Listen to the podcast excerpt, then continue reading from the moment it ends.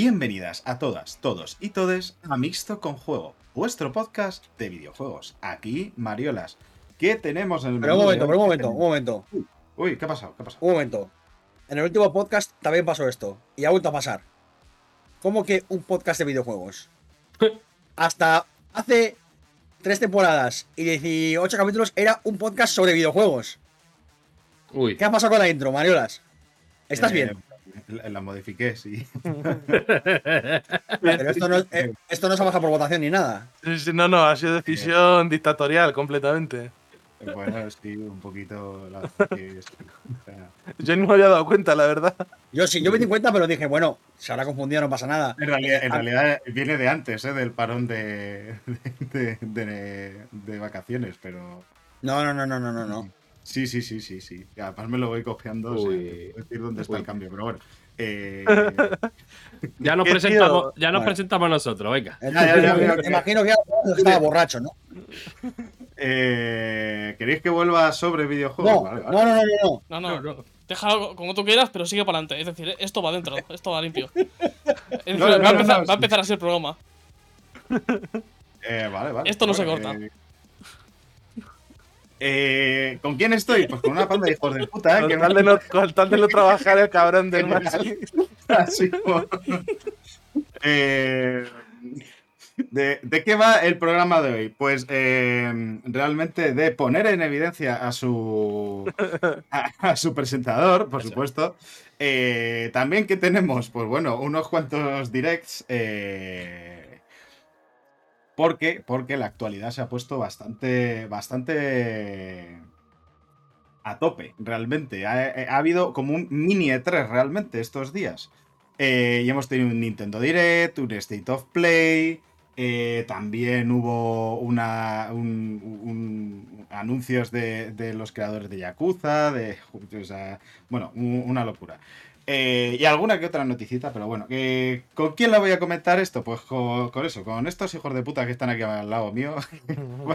Esto, como por ejemplo Kerko, ¿qué tal? Eh, ¿cómo, cómo anda? Pues vengo de beber y de comer desde ayer.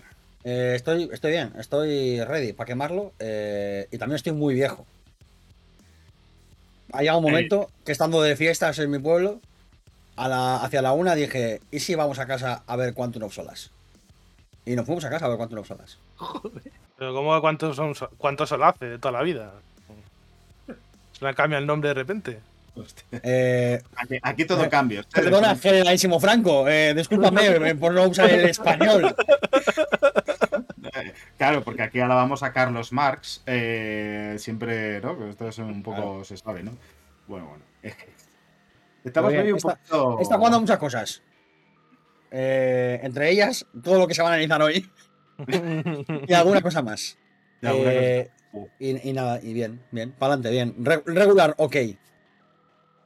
Ah, eso sí, un saludo a Ocenote por ser amigo de Peña que eh, golpea a mujeres. Eh, eres un crack, ¿eh? Sigue así. CEO, que eres un CEO.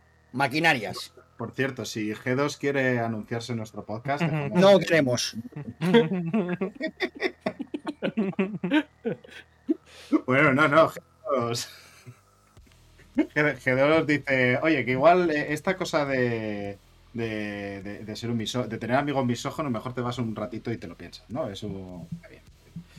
Eh, ¿Quién también anda por aquí? Pues por ejemplo, eh, Raúl, que no quiere trabajar realmente, no quiere. No, Graba, graba, pero no, no Yo quiere bastante que hago y lo grabo que encima aquí me lo edito y tal y me- encima me piden llegan más cosas de las que debo hacer. Por ahí no paso, ¿eh? No, Lo, mi- lo mismo este ni lo lo, lo subo así directamente tal cual, ¿eh? No juguéis Puro, conmigo. ¿no? Sin adulterar. Dice lo, dice lo subo como si lo subiese él, pero lo subo yo. O sea que. Bueno, veo, pero. Oh. Eso. Uh. Ahí me ha pillado. O- Hoy el programa de las pullitas. Hoy estamos con la navaja en la mano. Sí, sí, literalmente. Bueno, ¿tú aquí has estado jugando? No? Yo es que no juego a juegos. Ah, Solo experiencias. Sí, No, yo, yo lo único que he hecho así esta semana es mirar por la ventana de cómo llovía, porque tenía muchas ganas de ver cómo llovía. Después de llevar cinco meses sin que cayese una gota de agua, pues me apetecía ver el agua caer. Y, Sí, y he oído amigo que está grabando, vuelve a hacer 30 grados. Yo Ya, me cago ya, en ya. mi mi puta vida. Pero vamos, jugar, la verdad, he jugado poquito esta semana. He jugado al Metal Hellsinger y poco más. No, no he jugado mucho. Eh, bastante tranquilos esta semana. Hay semanas que también hay que dejárselas de tranquilidad porque luego vienen cosas bastante tochas, bastante, bastante tochas, o sea que hay que, hay que darle con ganita.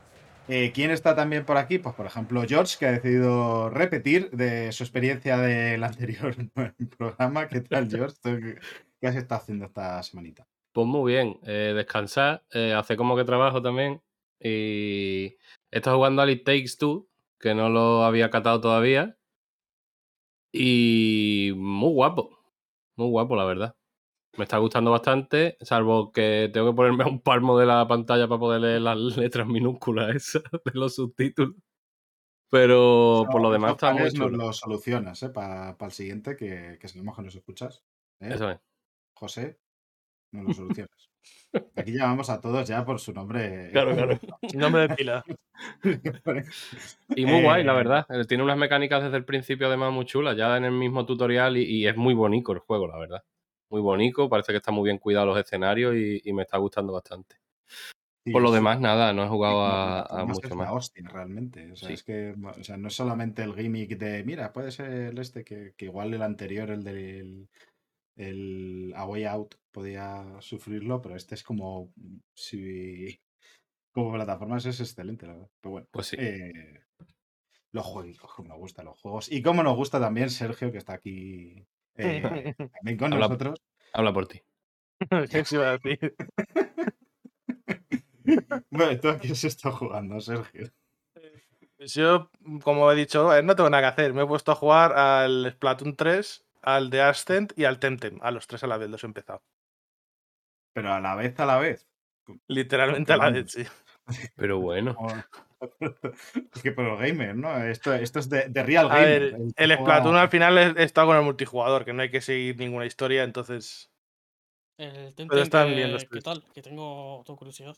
estoy con un vicio que no puedo con él, ¿eh? Si Sí. te gusta Pokémon, te gusta el juego, ya te lo digo. 100%. Que he visto cosillas que no, 100%. no- Hay cosas que no me hacen mucha gracia. El rollo que hay un pase de batalla y movidas así que me echan un poquito para atrás, ¿eh? Sí, pero eso no... Está ahí escondido por, por la esta y no, no, hace- no afecta en nada, no sé. A lo mejor para, para más adelante. Te da, te da mierdecillas y tal, no te da mucha. Te da cosillas para. Da- que creo que más adelante tienes una casa y te da muebles y cosas así. y tal, o sea, no. Va, sea, de O momento sea- me, lo estoy, me lo estoy pasando muy bien. Hasta el siguiente Pokémon es un buen tente en pie. Efectivamente. Que, era mi, que mi idea era cuando analicemos el Pokémon, hacer los, los dos juntos y así se puede comparar, ¿no? Yo, yo pido perdón, pero es que el chiste estaba ahí. Yo, no- yo no puedo dejarlo. O sea, es que no, no puedo dejar que, que no existe. O sea, es que. Bueno. eh, por e- por- y así es como se pierden, amigos. eh, oyentes eh, de un podcast haciendo chistes absolutamente de mierda. Y por eso mismo, como ya solamente nos hemos quedado con la gente que de verdad nos quiere, que nos gusta, que, que sabe apreciar nuestro humor increíble, vamos a empezar con, eh, con las noticias.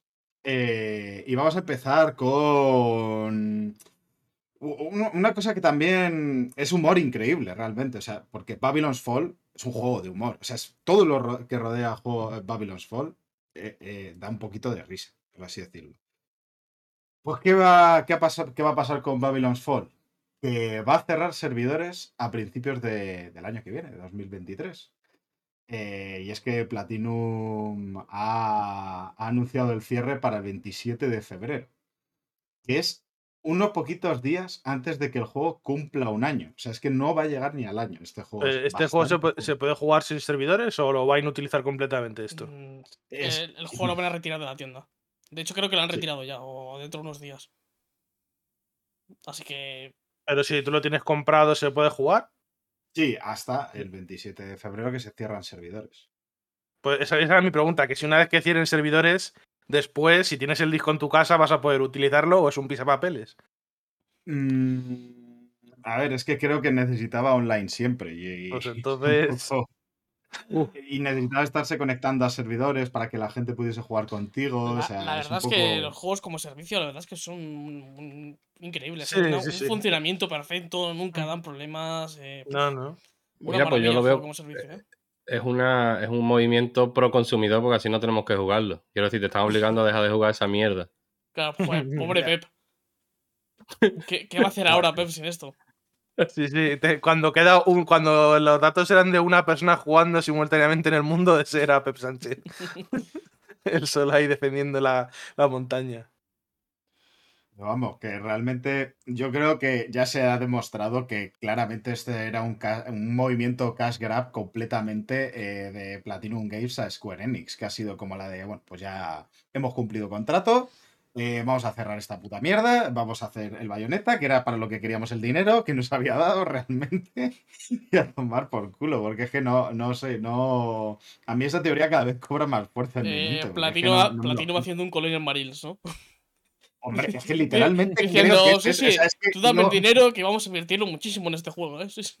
Creo que si esto no lo confirma, por lo menos pla- plantea una duda suficiente. Esto requeriría una investigación bastante fuerte porque me da a mí Eh, que es el golpe del siglo. Eh, O sea, sí, pero- bueno, amigo, ya tienes trabajo. Eh, Platinum, yo creo que a otros niveles esto es algo que, o sea, por ejemplo, con el juego de las Tortugas Ninja, de la leyenda de Korra, probablemente con esos juegos eh, Platinum no habrá sacado dinero para sí mismo, porque les han dado la, les han dado la licencia, ¿no? Digo yo. O sea, yo diría que no es la primera vez que hacen algo de este estilo, no tan bestia. Esta vez ha sido muy Mm. más evidente, ¿no? Pero. Buf, pero es que este, claro, ahí está un poco la cosa, que yo creo que este es como más... Es que se veía venir bastante gordo, porque joder, es que era muy pochete y sabemos que, que, que lo, que lo único que tenían que hacer era copiar las mecánicas de, de Bayonetta, o sea, es que no tenían que hacer mucho más, es que el- gran parte del trabajo lo tenían hecho, entonces no... Este juego ha sido un accidente de tren. Ha ido descarrilando. ¿Sabes cuando se descarrila un tren por un, por un puente que cae un vagón y luego arrastra a los demás? Pues ha sido esto. Porque el primer tráiler del juego no estaba tan mal. Y cada vez iba peor, a peor, a peor, a peor. Y bueno, ha salido lo que ha salido. Desde luego. Vaya, vaya, vaya cosa, ¿eh? Ya Vaya cosa. sí, sí. Ya, ya, es que, a ver, lo único, la única, bueno, la putada de todo esto es la gente que lo haya comprado, que lo esté disfrutando y que realmente, pues, es que les van a quitar un juego. Es que Claro, es pero esa posibilidad existe. Es decir, que haya gente que haya disfrutado este juego. Pues yo creo que sí, ¿eh? O sea, más allá de la broma, o sea, a ver, pues, posiblemente sí. mm, por poder, a ver, a verlos lo sabrá, que hay gente que ha disfrutado el juego, oye. Todo Claro. el mundo, todos los Si juegos los disfruta alguien. La cosa Claro, es que, está- o sea, sea un juego bueno o sea un juego malo, es una desgracia que, que un juego que está planteado como juego como servicio, que se supone que tiene que durar durante muchos años, se supone que es un modelo que, que te va a dar contenido durante muchos años y te va a dar una. un- un- pues eso, pues eh, Un largo es que recorrido sí. dure un año. Porque al final tú como jugador también coges un compromiso con un juego y, y dices, voy a jugar este juego y voy a jugar al endgame, voy a estar ahí y tal.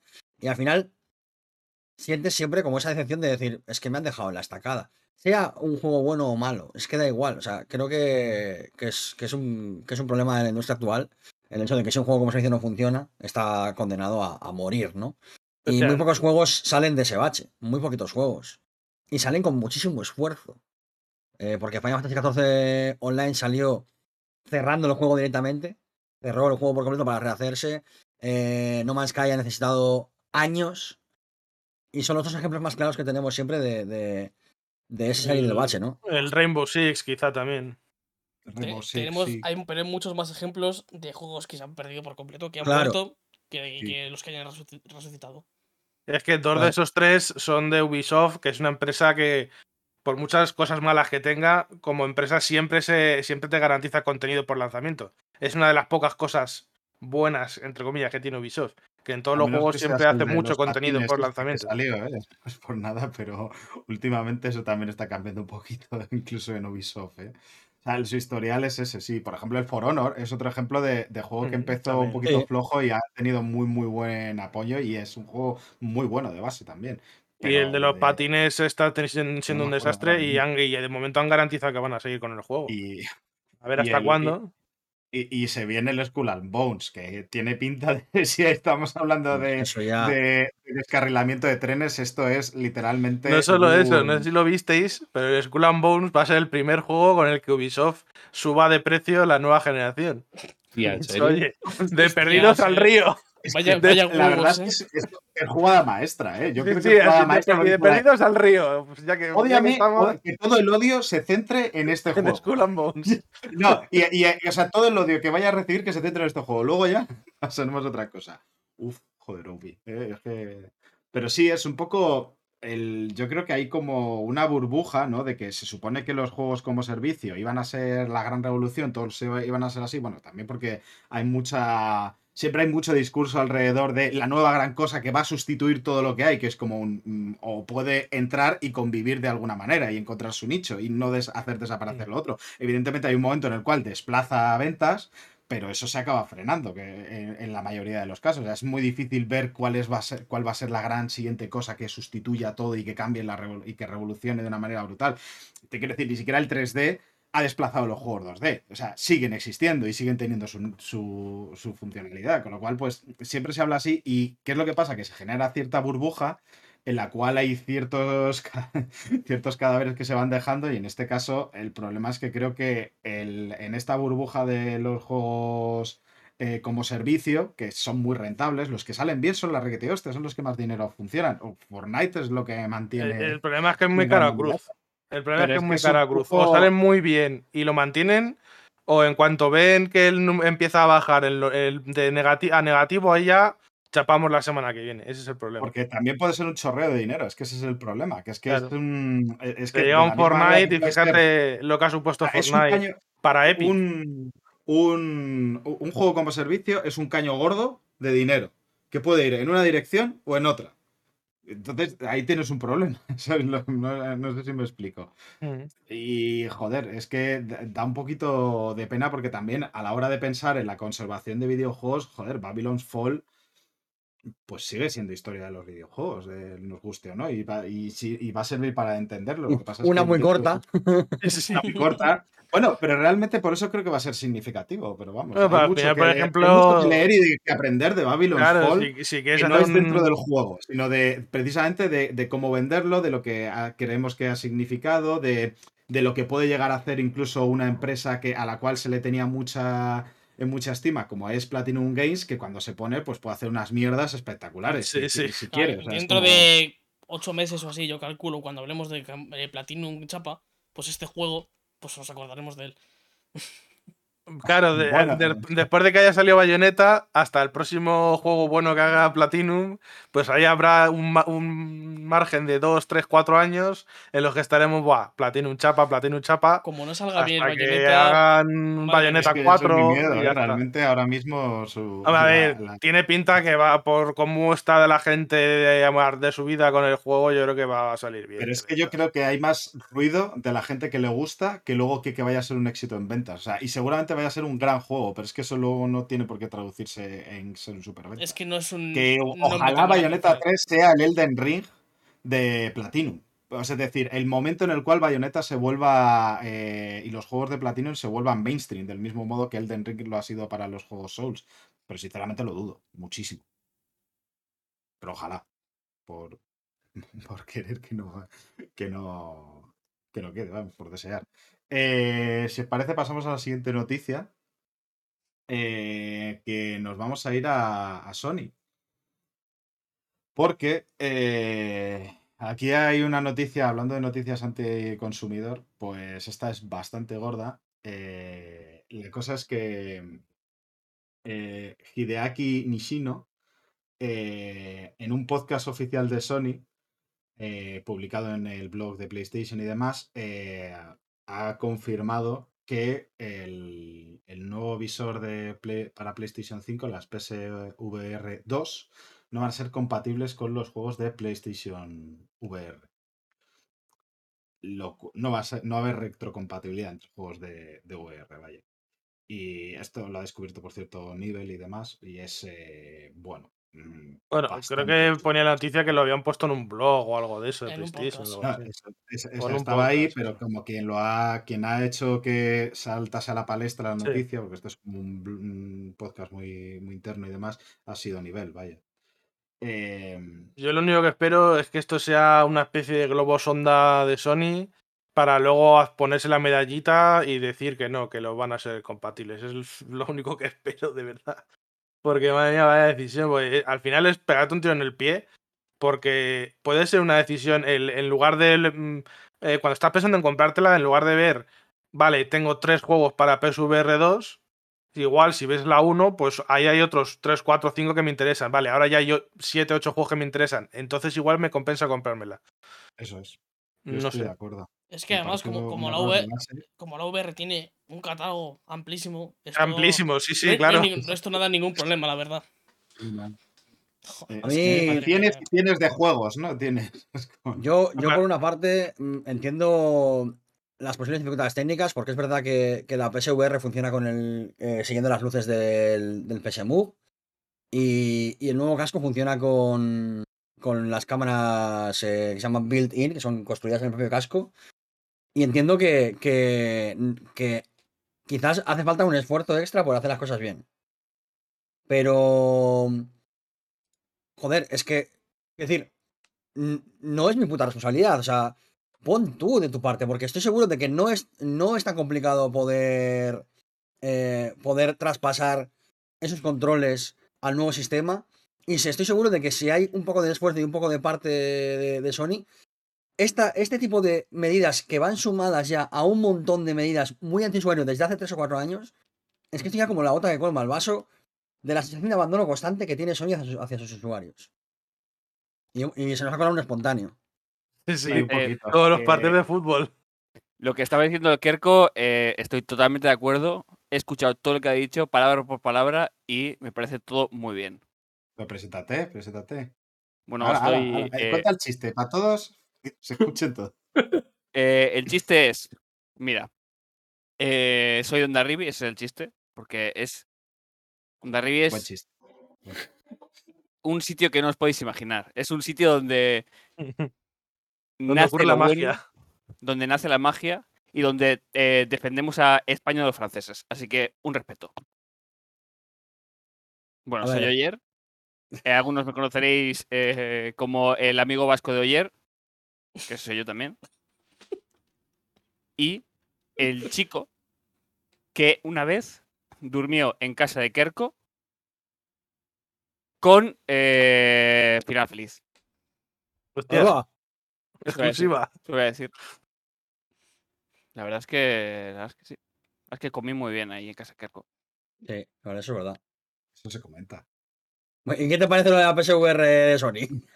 La PSVR de Sony me come los cojones, eso es lo que voy a decir. No me voy a comprar eso, cuesta un Al dinero igual que que Kerko, flipas. ¿no? Es un poco. Es que me cago en Dios. Está aquí la clase trabajadora consiguiendo el dinero poco a poco, todo lo que se puede. Me viene el puto sonido de los cojones con una oferta que, eh, pues mira, pues, pues no. Pues ya lo siento, pero, pero no.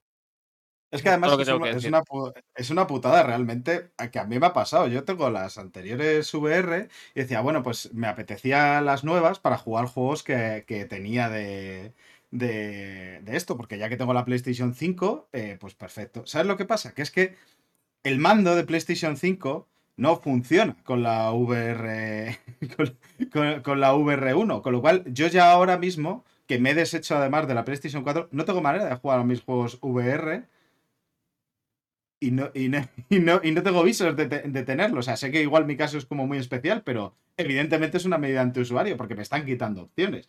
Y sinceramente, lo de que funciona de otra manera, pues tío, eh, como de toda, como hiciste el adaptador de, de, mm, de las VR eh, para las VR1, que luego es que, que- que además me fascinaba porque te regalaban el adaptador, pero luego el mando no funciona, con lo cual no puedo jugar. Eso era, era una cosa que a mí me dejó, me voló la Mando- con el mando de Play 4. porque me sentía como un gilipollas, pero ahora me estoy confesando realmente de la cara de tonto que se me quedó cuando dices agua. Bueno, pues la cosa es que, eh, joder, hace un adaptador para eso, que se pueda conectar la, la camarita si sigue funcionando. Es que eh, puedes hacerlo si quieres, pero tienes que querer, y claramente no quieren. Y ese es un poco el problema. El tema es ese, es que no quieren hacerlo. No es que no puedan, no quieren hacerlo. Igual que no quieren hacer un emulador de PlayStation 3. Ya está. No es porque no puedan, porque por poder se puede hacer. No hay ningún problema en hacerlo. Eh, los, hay, los hay piratas, eh, creo, de Play 3. el, emula- emulador sí, lo de, y lo del VR, en el Steam VR te permite utilizar cualquier tipo de adaptador, cualquier tipo de gafas y te funciona con cualquier juego y no te da ningún problema. O da problemas, pero, pero porque la VR es eh, un poquito XD. Pero se puede hacer, solo que no quiero yo, yo lo que no entiendo es que haya gente haciendo mods eh, de VR para juegos que no son de VR y me diga Sony que no puede hacer eh, un softport, una herramienta de softport para los juegos de PSVR a, a VR2. Es que no me lo creo. Es que, es Pero- que elijo no quererme no- esta mierda. No es que no te lo creas, porque es que además la PlayStation, o sea, quiero decir, ya la PlayStation 5 es recompatible con juegos de PlayStation 4 y ya tiene un efecto Game Boost para esos juegos, con lo cual es que no. Bueno, igual hay alguna cosa que se nos escapa con respecto al este, pero vaya, que es que, no sé, ta- también es un poco el. No es mi puto problema, pero bueno, o sea, es que también es como la de yo no tengo que estarme pensando las soluciones, lo tuyo es que me estás haciendo una cosa que es eso, que va a dejarme el cacharro inservible y juegos que son inservibles, que además es que es eso, es como no, no, no, no, no lo entiendo, la verdad. Es Y sobre cosa- todo, y sobre todo el hecho de ni siquiera hacer una declaración pública como tal, porque no hay una entrada en el, en el blog, no hay un. No ha salido alguien Ryan a decirlo, no, no, es en un podcast, en el minuto ver. 30 de un podcast. A ver si nadie se da cuenta, ¿no? Claro, es que es como. Bueno, Claramente sabes que algo, que algo no está bien porque lo has. O sea, si no lo estás ocultando, lo estás haciendo fatal. Es que. Es que, es que además, Tim, ya sabes que la gente que la gente que le gusta los videojuegos está muy tarada y si van a escuchar el podcast, igual, si nos enteramos de lo del pendrive, del sinvergüenza este, que no me acuerdo del nombre ahora, Claro, en los comentarios le pone. Pues en esto no lo vamos a la- enterar, En el es minuto que- no sé cuánto Ah, el, te ha el- saltado el un anuncio Magic, ¿no? importante. Dual. Eso es. Eh, el pendrive fue lo de. lo de- el, el- joder, el, el de Gearbox. O sea, eh, no, sí, el de. Es que no me acuerdo del nombre, se me ha ido. Sí. Eh, Randy Pitchford. Pittsburgh, yo estaba en la cabeza con Zampela, pero Zampela no, Zampela se de la gorra. Hombre, a Zampella, por suerte, todavía no tiene ningún escándalo No, no, por suerte, de momento. de momento. Yo, yo, yo estaba con Pratchett, pero digo, no es Pratchett, pero me suena que la, la, P, la P la tenía ahí, pero no era Pratchett. ¿no? Pitchford. A, a Pratchett déjale que ya bastante tiene con lo suyo. Intenta no mencionar a Brache a ver si quieres tener algún problema conmigo. Pero, por, pero porque hay que respetarle, ¿eh? No por otra cosa. Efectiva- Claro, efectivamente. Ya bastante Claro. tiene con lo suyo el, el- el estar muerto, ¿no? El hecho de, de que por lo que sea no sigue. Un, mo- un momento. Suena traumático. ¿Que Terry Pratchett está muerto? No, está, Sí. está estable, como la reina. Vale, vale, vale, vale. Está, estable, está tumbado. No, no se mueve el sitio. no te ¿Y, con- y preocupes. quién era el- este otro que tenía el tranquilo. Kickstarter para. que Brandon otro- Sanderson. Eh, es ese, otro. Brandon es el escritor, En ¿no? fin, De- mormón. No voy a decir nada más. Bueno, Buen escritor. que- Vamos, bueno. vamos, vamos ya con la conferencia de, de Rockstar. eh, no sé, vamos, que- que- volviendo un poco al tiempo, estamos un poco dispersos hoy. Joder, solo un poco. teoría tenemos prisa para terminar pronto, ¿eh? pero no paran de ocurrir cosas que Solo un poco, dice. Este, este, esto es mixto con juego, eh, un programa anárquico cuanto menos. Pero es que ¿quién ha invitado, quién ha invitado a otro vasco? El oyer que me ha colado. Yo me he colado. eh, eh, el Me he colado, Etarra se eh, ha colado ahí por el. Sarri. Me he metido en un subwoofer de esos, me han traído y lo he dejado aquí.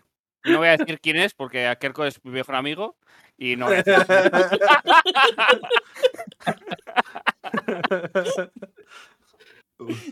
Ay, de verdad. Nunca vendería a mi compañero de armas.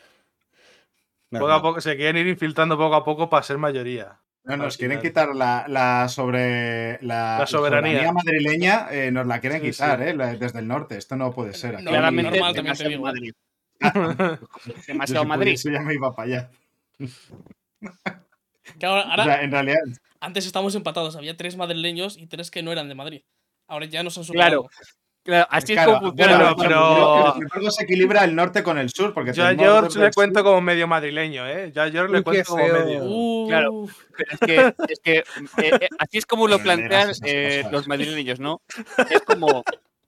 No, no es en plan. eh, hay el mismo tipo. O sea, hay, si hay 10 personas, la mitad son de Madrid y la, y la otra mitad son de otros lugares. ¿no? Exactamente, eso es Lugares No, no, no, no, no. El resto, No, no, el no, resto no, no, sois de los no, no, alrededores no de otros Madrid. lugares, no de otros Claro. lugares, de provincias. Eso, Sí, de los Es- ahí- Los alrededores, llegar. claro, Ir de de los alrededores de Madrid, claro, joder. Provincias. Eh, como personas y otros. Claro. Claro, claro. Personas y, y- y seres. La Eh, escaleta, la escaleta, por Pues, favor. pues estaban buenos los videojuegos eso, ¿no? Eh, Estaban chulos. Sí. Vale, vale. Venga, pues ya que estamos hablando de, de- de desastritos, por así decirlo. Bueno, desastritos. Vamos a, a Hablando de infiltrados, De- hablando de infiltrados y de filtraciones, vamos a hablar de una noticia fresquita, fresquita de hoy que estamos grabando domingo, que ha salido hoy mismo. Eh, y es que se han filtrado unas imágenes de una supuesta alfa o algo así. Bueno, mm, Ima- hay mucha imágenes- cosa turbia por ahí. Imágenes es quedarse corto, también te digo. La verdad es que sí. Eh, bueno, Se eh, les ha filtrado el demás, 90% del se juego, ha igual, un montón de cosas de eh, GTA 6, de lo que supone que era GTA 6. Y bueno, pues han saltado un poquito las alarmas porque el hacker que lo ha hecho, ¿no? Ha sido un hacker.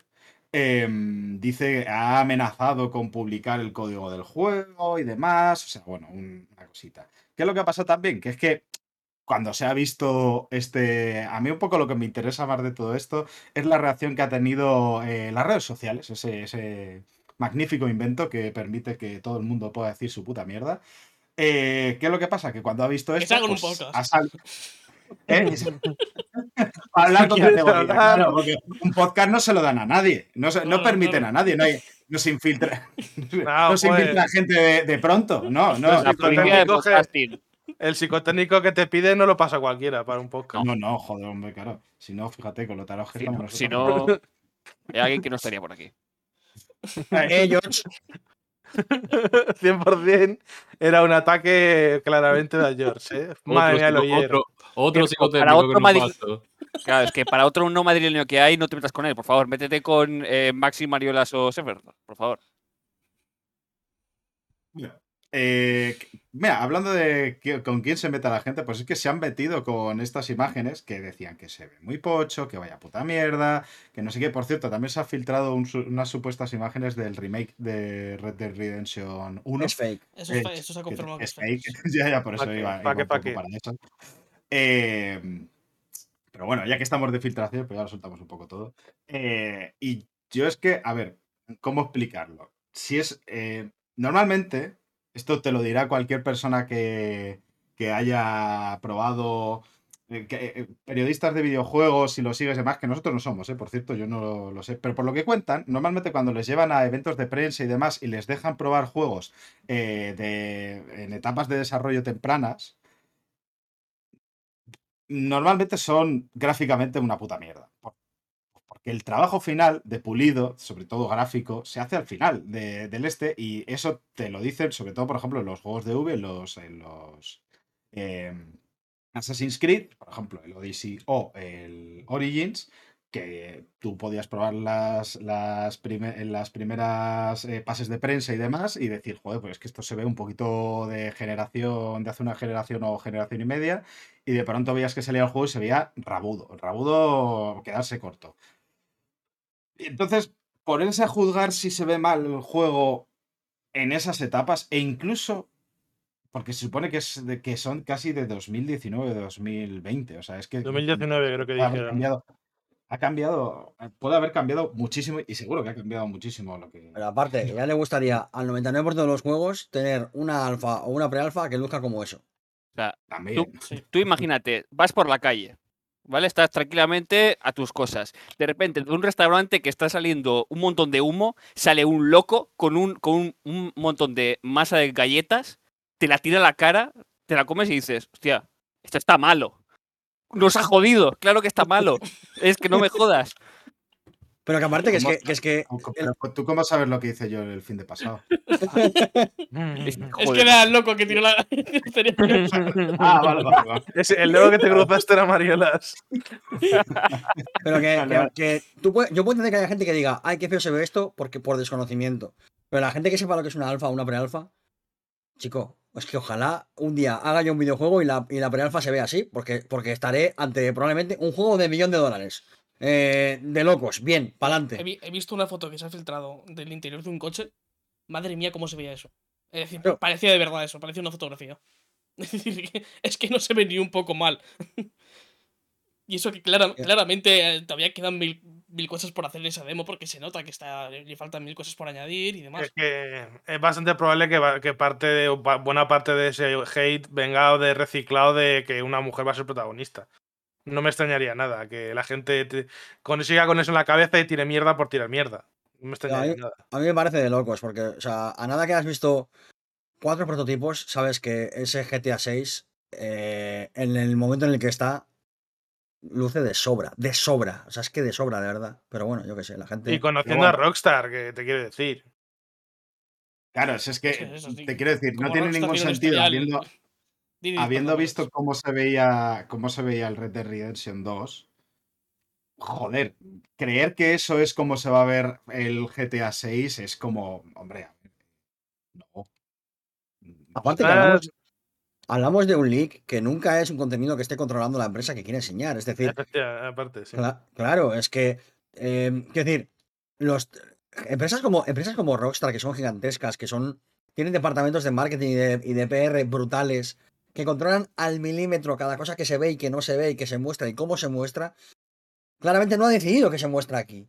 Ha salido eh, eh, footage de lo que hay, de lo que hay que guardar, porque cuando se crea un videojuego, se, se graba lo que se hace, se graba las partidas que se juegan, se graba eh, cómo se interactúa, se graba todo. Porque, porque forma parte del proceso de crear un, videojuego. Y lo que se ha cogido es eso.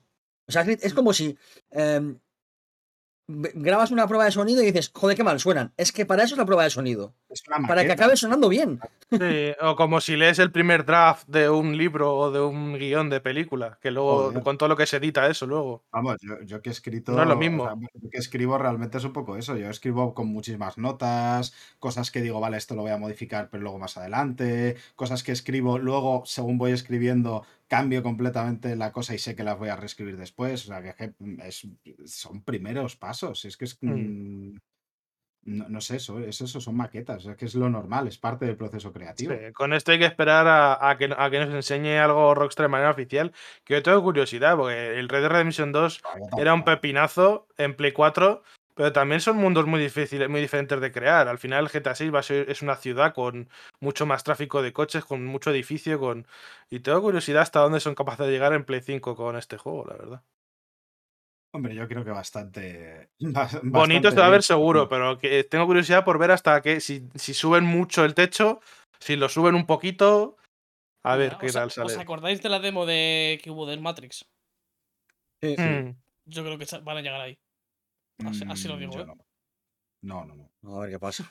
Un poco, un poco Siendo. Rockstar puede ser. bueno, Siendo Rockstar es- puede ser, que- sinceramente. que- A lo es mejor que hay- alguien que se pueda acercar, que quien más se vaya a acercar a eso vayan a ser, a ser ellos, pues muy probablemente.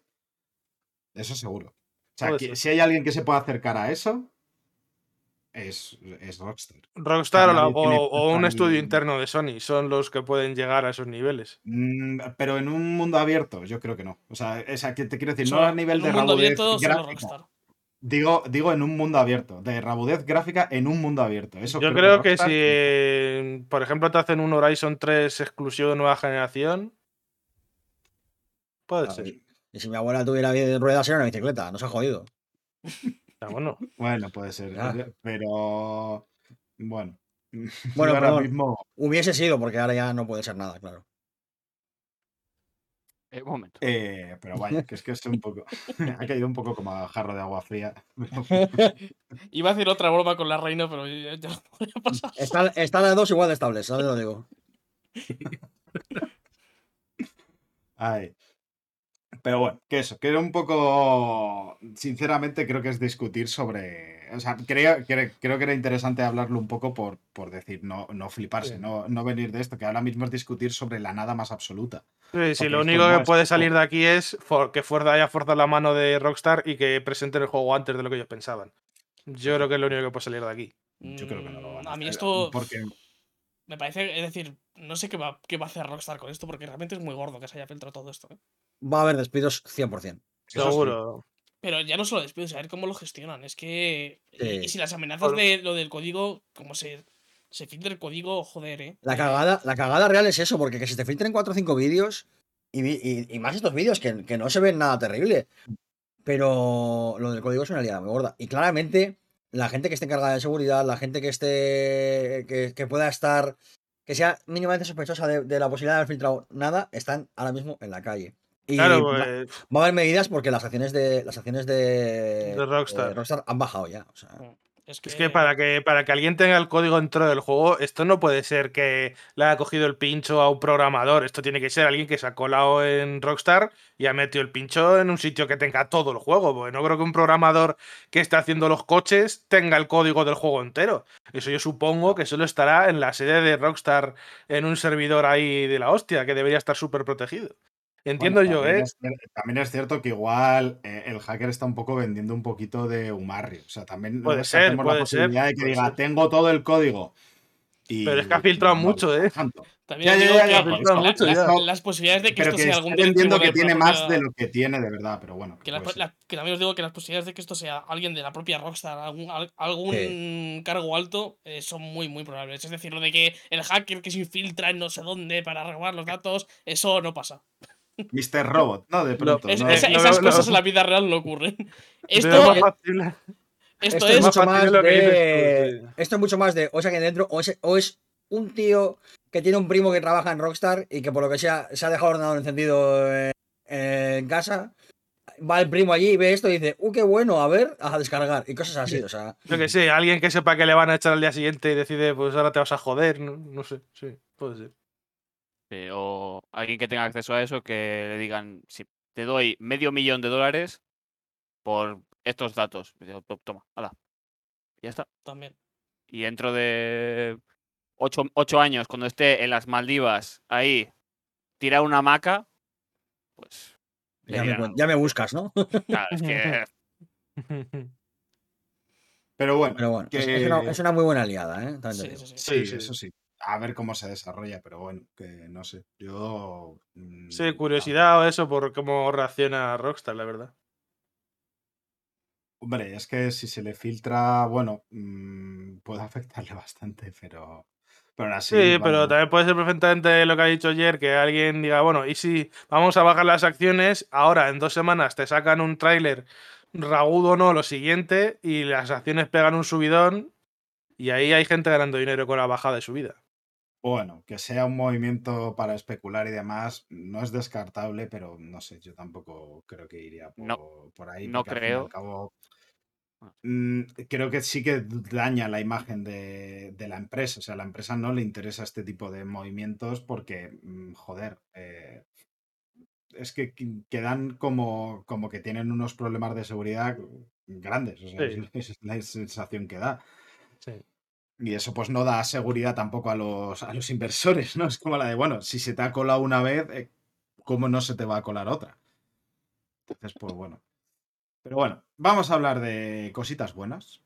Vamos a pasar a hablar del Nintendo Direct, que para mí, yo ya os lo adelanto, me gustó mucho. Me pareció muy buen Direct. Muy de las mejores conferencias de este año. O sea, yo cuando decía que era un mini E3, lo que ha habido esta semana, yo no lo decía en broma. Para mí, yo me lo he pasado muy bien. Vamos, con el Nintendo Direct y con el State of Play también lo, lo adelanto. ¿A vosotros qué os pareció? A mí me dejó un poquito. Voy yo si quieres. eh. Sí, sí, sí, dale, dale. A mí me dejó un poco frío, pero porque creo que no era un Nintendo Direct orientado a mí. Es decir, que los juegos que se anunciaron no son juegos que eran muy, muy para mí. Pero aún así, creo que te pones a analizar los títulos que se enseñaron y tal. Y es que fue muy bueno realmente. Es que hay mu- mucho pe- pelotazo Mm. bueno, ¿eh? Sí, sí, Mm. sí, yo realmente me quedo con tres cosas. O sea, literalmente, bueno, cuatro cosas. Creo que son las que fueron para mí, el resto no eran para mí, pero me parecían buenas. O sea, es un poco. Eso. Me Mm. entretuvo, además. O sea, me, me pareció que como evento estaba entretenido, en gran parte.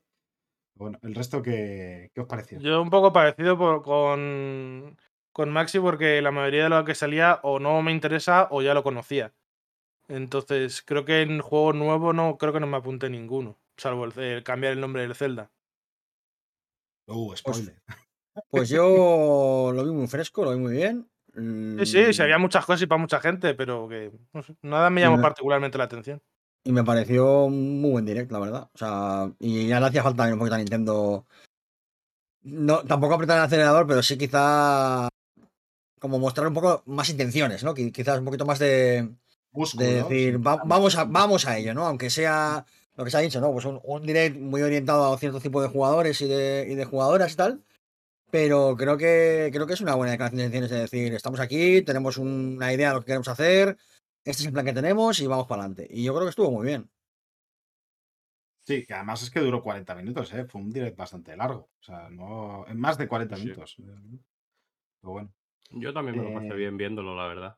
Porque, hacía tiempo ya que no me enteraba mucho de, de la actualidad del mundo del videojuego. Eh, Eso es porque no escuchas mixto con juego. Eso- Sí, lo Donde- escu- o sea, Donde no solo no te, no te informas, que no te- si no te desinformas. Claro. se informa y te, y te adoctrinas. Exactamente. Sí. Eso, eso sobre sí. todo.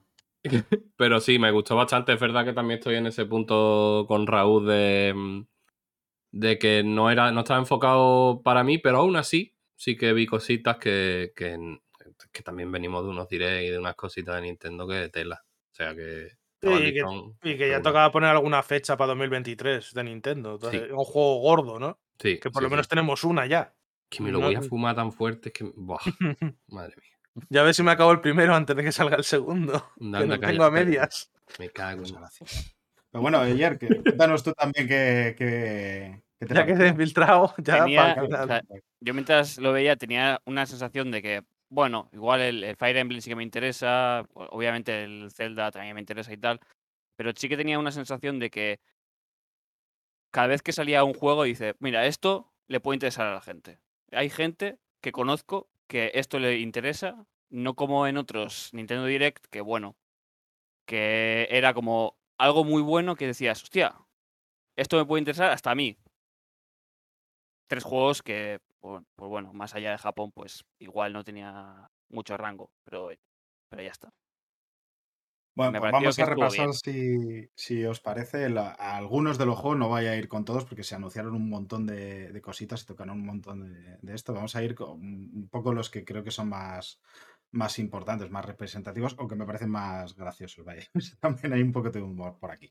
Eh, y empezar, y es que empezaron bastante fuerte porque anunciaron un nuevo Fire Emblem, Fire Emblem Engage, el despertar del dragón caído, en el cual yo debo de decir eh, que a mí el diseño del personaje con el pelo rojo-azul no, no me pareció muy interesante.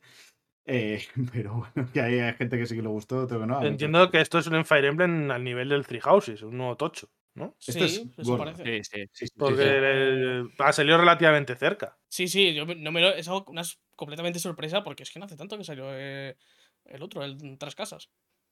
Mm, buena sorpresa, la verdad, para- sobre todo para empezar un direct, joder, muy buen anuncio. Sí, Sí, además, enseñaron algunas mecánicas y sin que me atraiga la saga.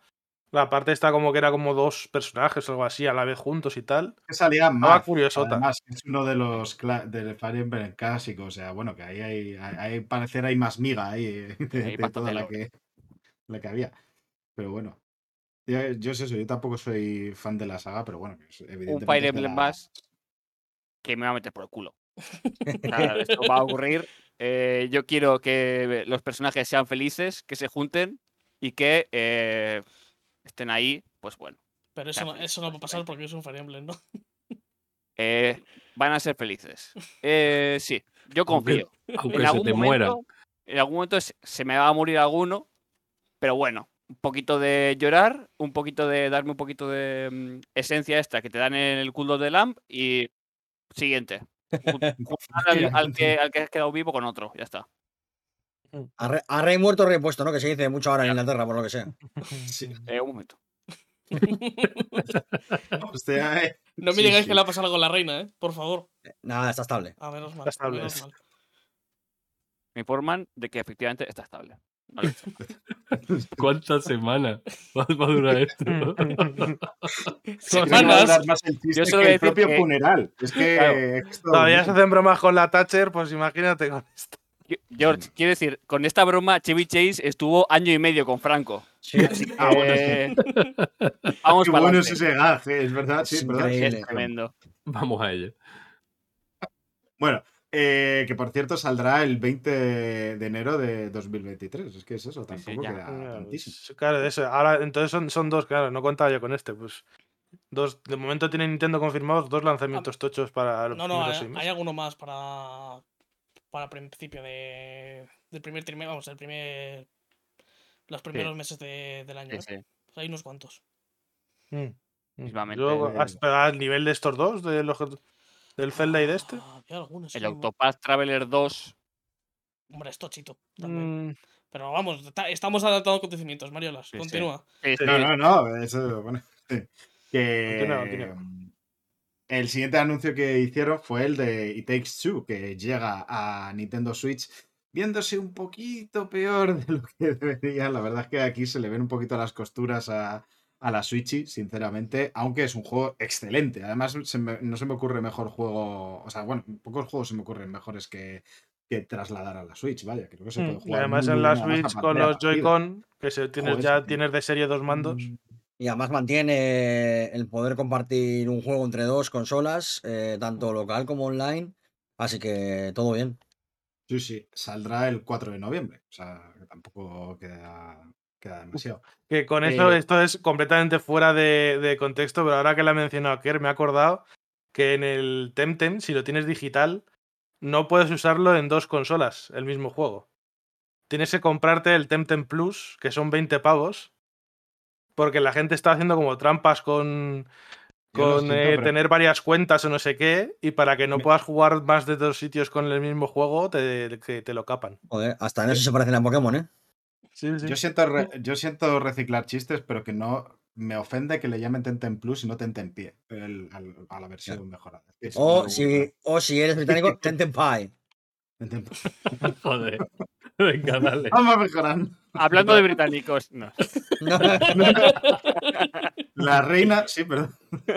bueno, eh, también se anunció el, el volumen 2 eh, de, como DLC del Xenoblade Chronicles 3. o sea, que llegará el 14 de octubre, que se ve ahí una chica con un cuerpo robótico y demás. Bueno, está bien. Yo el Xenoblade, la verdad es que no lo he jugado. ¿Alguno lo, lo ha probado de aquí? Yo es que me El. Yo el 3, eh, el 3 no.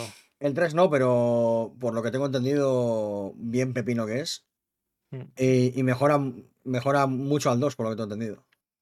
Hmm. En el, Sí, el sí. primer capítulo del podcast fue analizar el, el primero, el Sí. remaster.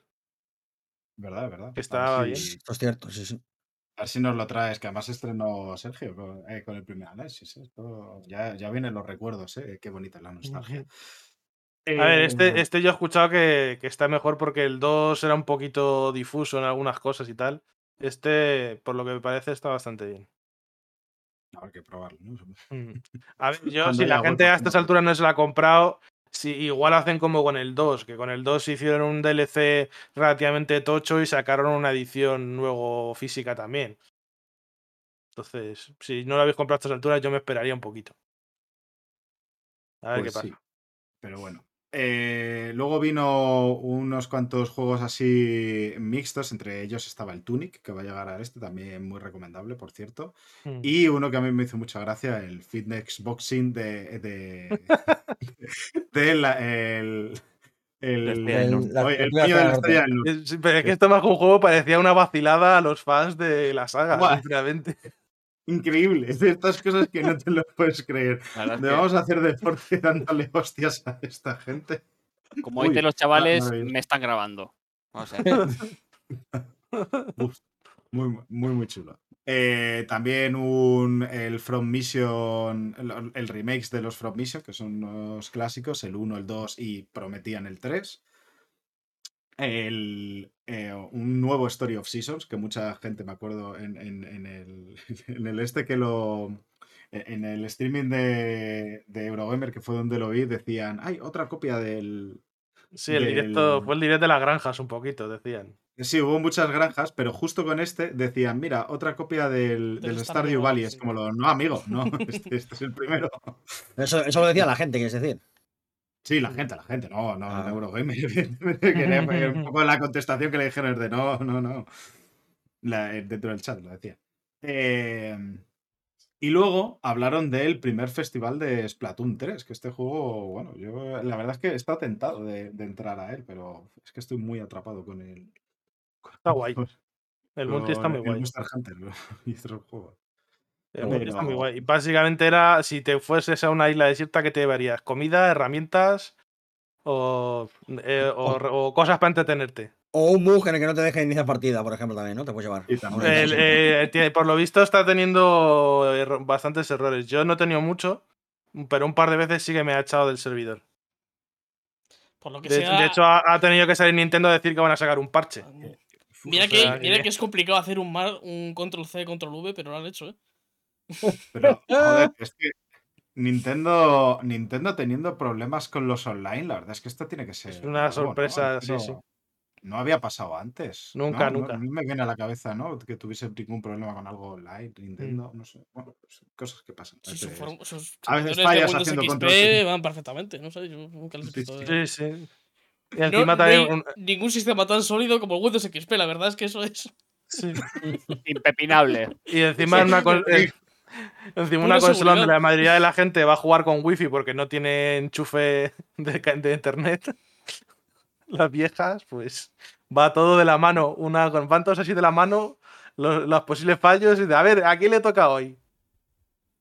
Es que, es que lo, de, lo de Nintendo hay veces que, es que hay que quererla, ¿eh? Porque dices, joder, es que me haces este que está tan guay, pero es que luego te pones a pensar las cagadas que hacen. Bueno, Claro, hay que Em, quererla. Igual para la próxima consola los servidores ya llegan a Windows Vista, yo que sé. En algún momento llegarán a Windows 10, en algún momento. O- Oye, ¿te imaginas que van para atrás que dicen, no, no, el 95? Ah, pero- el 98 mejor, sí, ¿no? Los clásicos, ¿no? Vamos a decir. Los retro, los, Win- los Windows los retro. Vamos a los retros. No me gustaba esas putas mierdas. Bueno, ya, ya llegaremos a los retros, que ahí también hay cosillas. Eh, y el siguiente que anunciaron fue Octopath, Octopath Traveler 2, que es de la continuación, bueno, continuación, la segunda parte de esta saga, que ahora ya sí se puede llamar así, que, que, bueno, se hizo con este, este juego en el cual ves las historias de, de hasta ocho personajes distintos, ¿no? Vas saltando entre ellas. En el 1 sí, en el Eh, 2 no sé si lo han seguido, la verdad. Sí, sí, sí. Sí, sí, sí, sí. Supongo que sí. sí, sí. No, pero ahora es que- por- que- al ser, al ser el 2 mostraban ahí. la- serán 16. Claro. historias, ¿sabes? eh, eh, No te, cre- no lo te veo tan claro, ¿eh? Que lo de poner un 2 en la portada no siempre Igual, te garantiza. A ver si, a ver si le va- lo van a dividir y son cuatro. Las son muy perras. Eso, eso es mucho más de Nintendo, la verdad, últimamente, en los últimos años. Te la dividen o te restan dos y son seis. Bueno, es que tampoco vamos a entrar en ese. este- Son ocho por lo que eh, mostraron en el tráiler, ¿no? De la bailarina que quiere ser la mejor bailarina del mundo, una cazadora muy mona, eh, un, bueno, un detective que me hizo bastante gracia. Eh, pero bueno, yo la verdad es que no probé el 1, aunque yo soy de los defensores de, desde el principio de que se veían, de que a mí me gustaba mucho esa estética que, que se empezó con esto y que luego se ha ido adoptando otros juegos. Eso un poco, el momento de, sentir el tiempo me ha dado la razón, me gusta, aunque es, mm, bueno, que había gente que era reticente a, esa estética, a mí me pareció súper bonita, lo sigue pareciendo. Sí, el problema del Octopath no es la estética, en ningún, ningún caso, yo creo. Tiene otros problemas un poquito más serios que espero que se solucionen en el 2. Eso es. Eso sí. Así es. Eso sí. Pero bueno, hubo ah, otros más, otro juego de granjas, el Fae Farm, otro juego con un nombre que no, no voy a intentar ni pronunciar porque es, eh, Hostia. me- se me puede trabar la lengua, puedo morir en directo y no quiere eso. Beatriz y me Final Bar Line, ¿no? El de, el de final lo he música de intentado, sí. Final- El de música de Final Fantasy. Solo ha hecho falta decir un cual, ¿eh? Ya con eso ya han caído. Lo he visto venir, pero o sea, ha puesto el trapo. Yo-. Aplaudo a Sefer. La verdad es que. Yo creo que me ha salido bastante bien, ¿no? No, no, no, no, no, no, no, espera, espera, espera. Es que esto lo tiene que decir eh, George.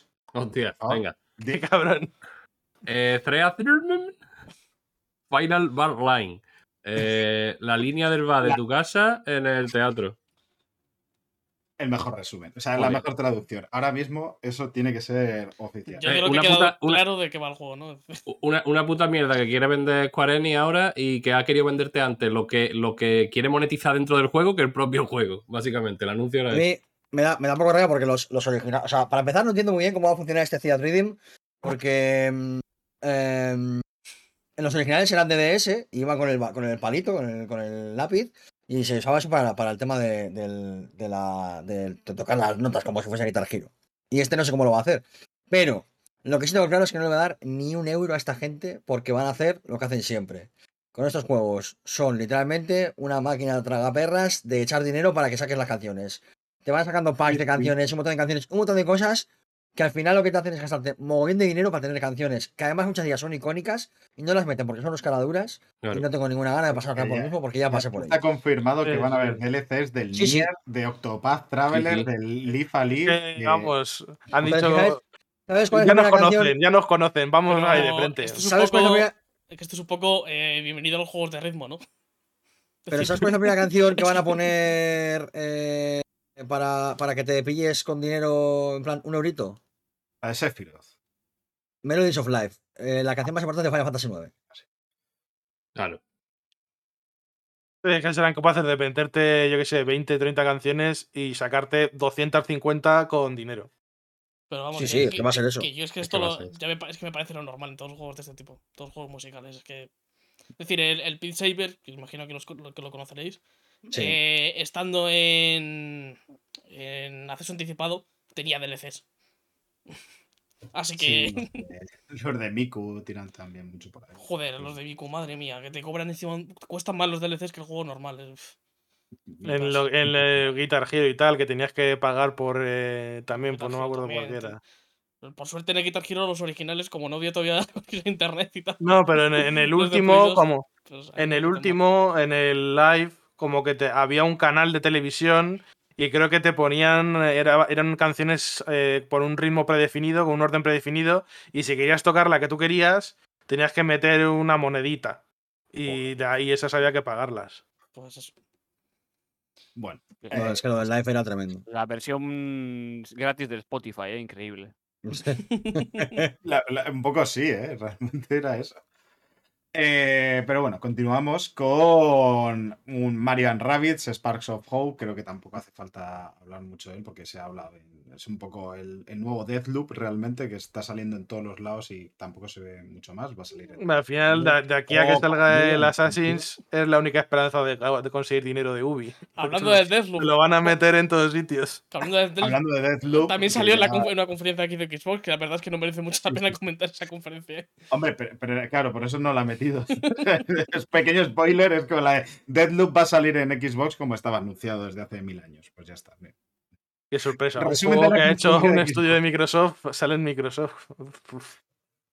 Pero bueno, eh, luego salió el Rune Factory 3 y ya llegamos a una de las partes más curiosas, de, con bastante miga, que son los nuevos juegos de, para, de Nintendo 64 para el Nintendo Switch Online eh, Expansion Pack, ¿no? Es, eh, este, Sí, el DLC de- del El online DLC de, de- Nintendo. Claro. en el cual se metía Pilot Win 64, Mario Party, Mario Party 2, Mario Party 3, Pokémon Stadium, Pokémon Stadium 2, eh, 1080 Snowboarding, eh, Side Bike eh, 64 y tararara, GoldenEye 007, que también va a salir en Xbox Game Pass. Pero hay una diferencia. Y es que El online es el, exclusivo. el online es exclusivo de Nintendo Switch. Eso es. Eh, bueno. A mí eh, aquí han ido a hacer un poco a hacer daño, ¿eh? Un poquito. Porque, joder, el, el, el GoldenEye la verdad es que me gustaría jugarlo y los Pokémon Stadium, joder, están muy chulos.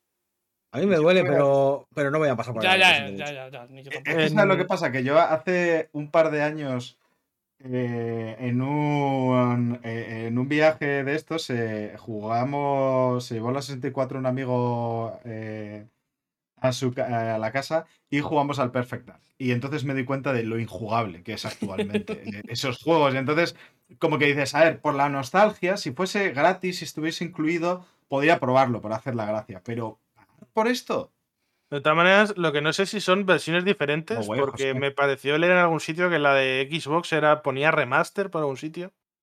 En principio no, la única diferencia No, no. es que cambia lo del online y ya está. Eso es.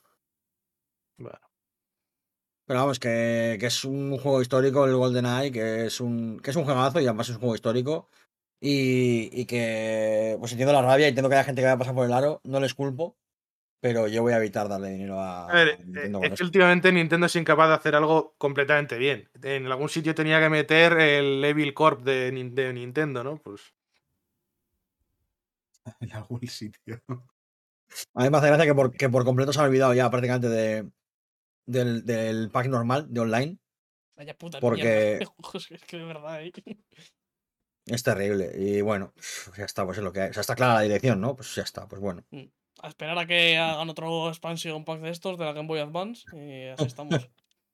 Porque Me parece que es muy triste, me parece que es muy triste porque, joder, podían, hacer, podían hacerlo, o sea, ya que tienes que pasar por el aro de pagar el online, podían haber hecho algo muy bonito, un verdadero homenaje a toda la historia de Nintendo, podían haber hecho algo muy, muy guay y realmente la sensación que me, que, que me queda a mí es que, que lo pago porque es el más barato y entre el, el modo familiar y tal, pues ni tan mal, pero que, no sé, como que siempre tienes que estar, Nintendo es esa pareja a la que siempre tienes que estar pidiéndole que haga las cosas. ¿eh? En plan- si, si tú no le pides que friegue los platos, no va a fregar los platos jamás. Si tú no le pides que pase la aspiradora, no va a pasar la aspiradora jamás. Hasta que no le pides tú que haga las cosas, no las hace por sí mismo. Cuando se lo pides, lo hace encantado. En plan, luego te saca juegazos, tal. Pero como no le estés exig- exigiendo por detrás, está en el sofá tocándose los huevos a dos manos.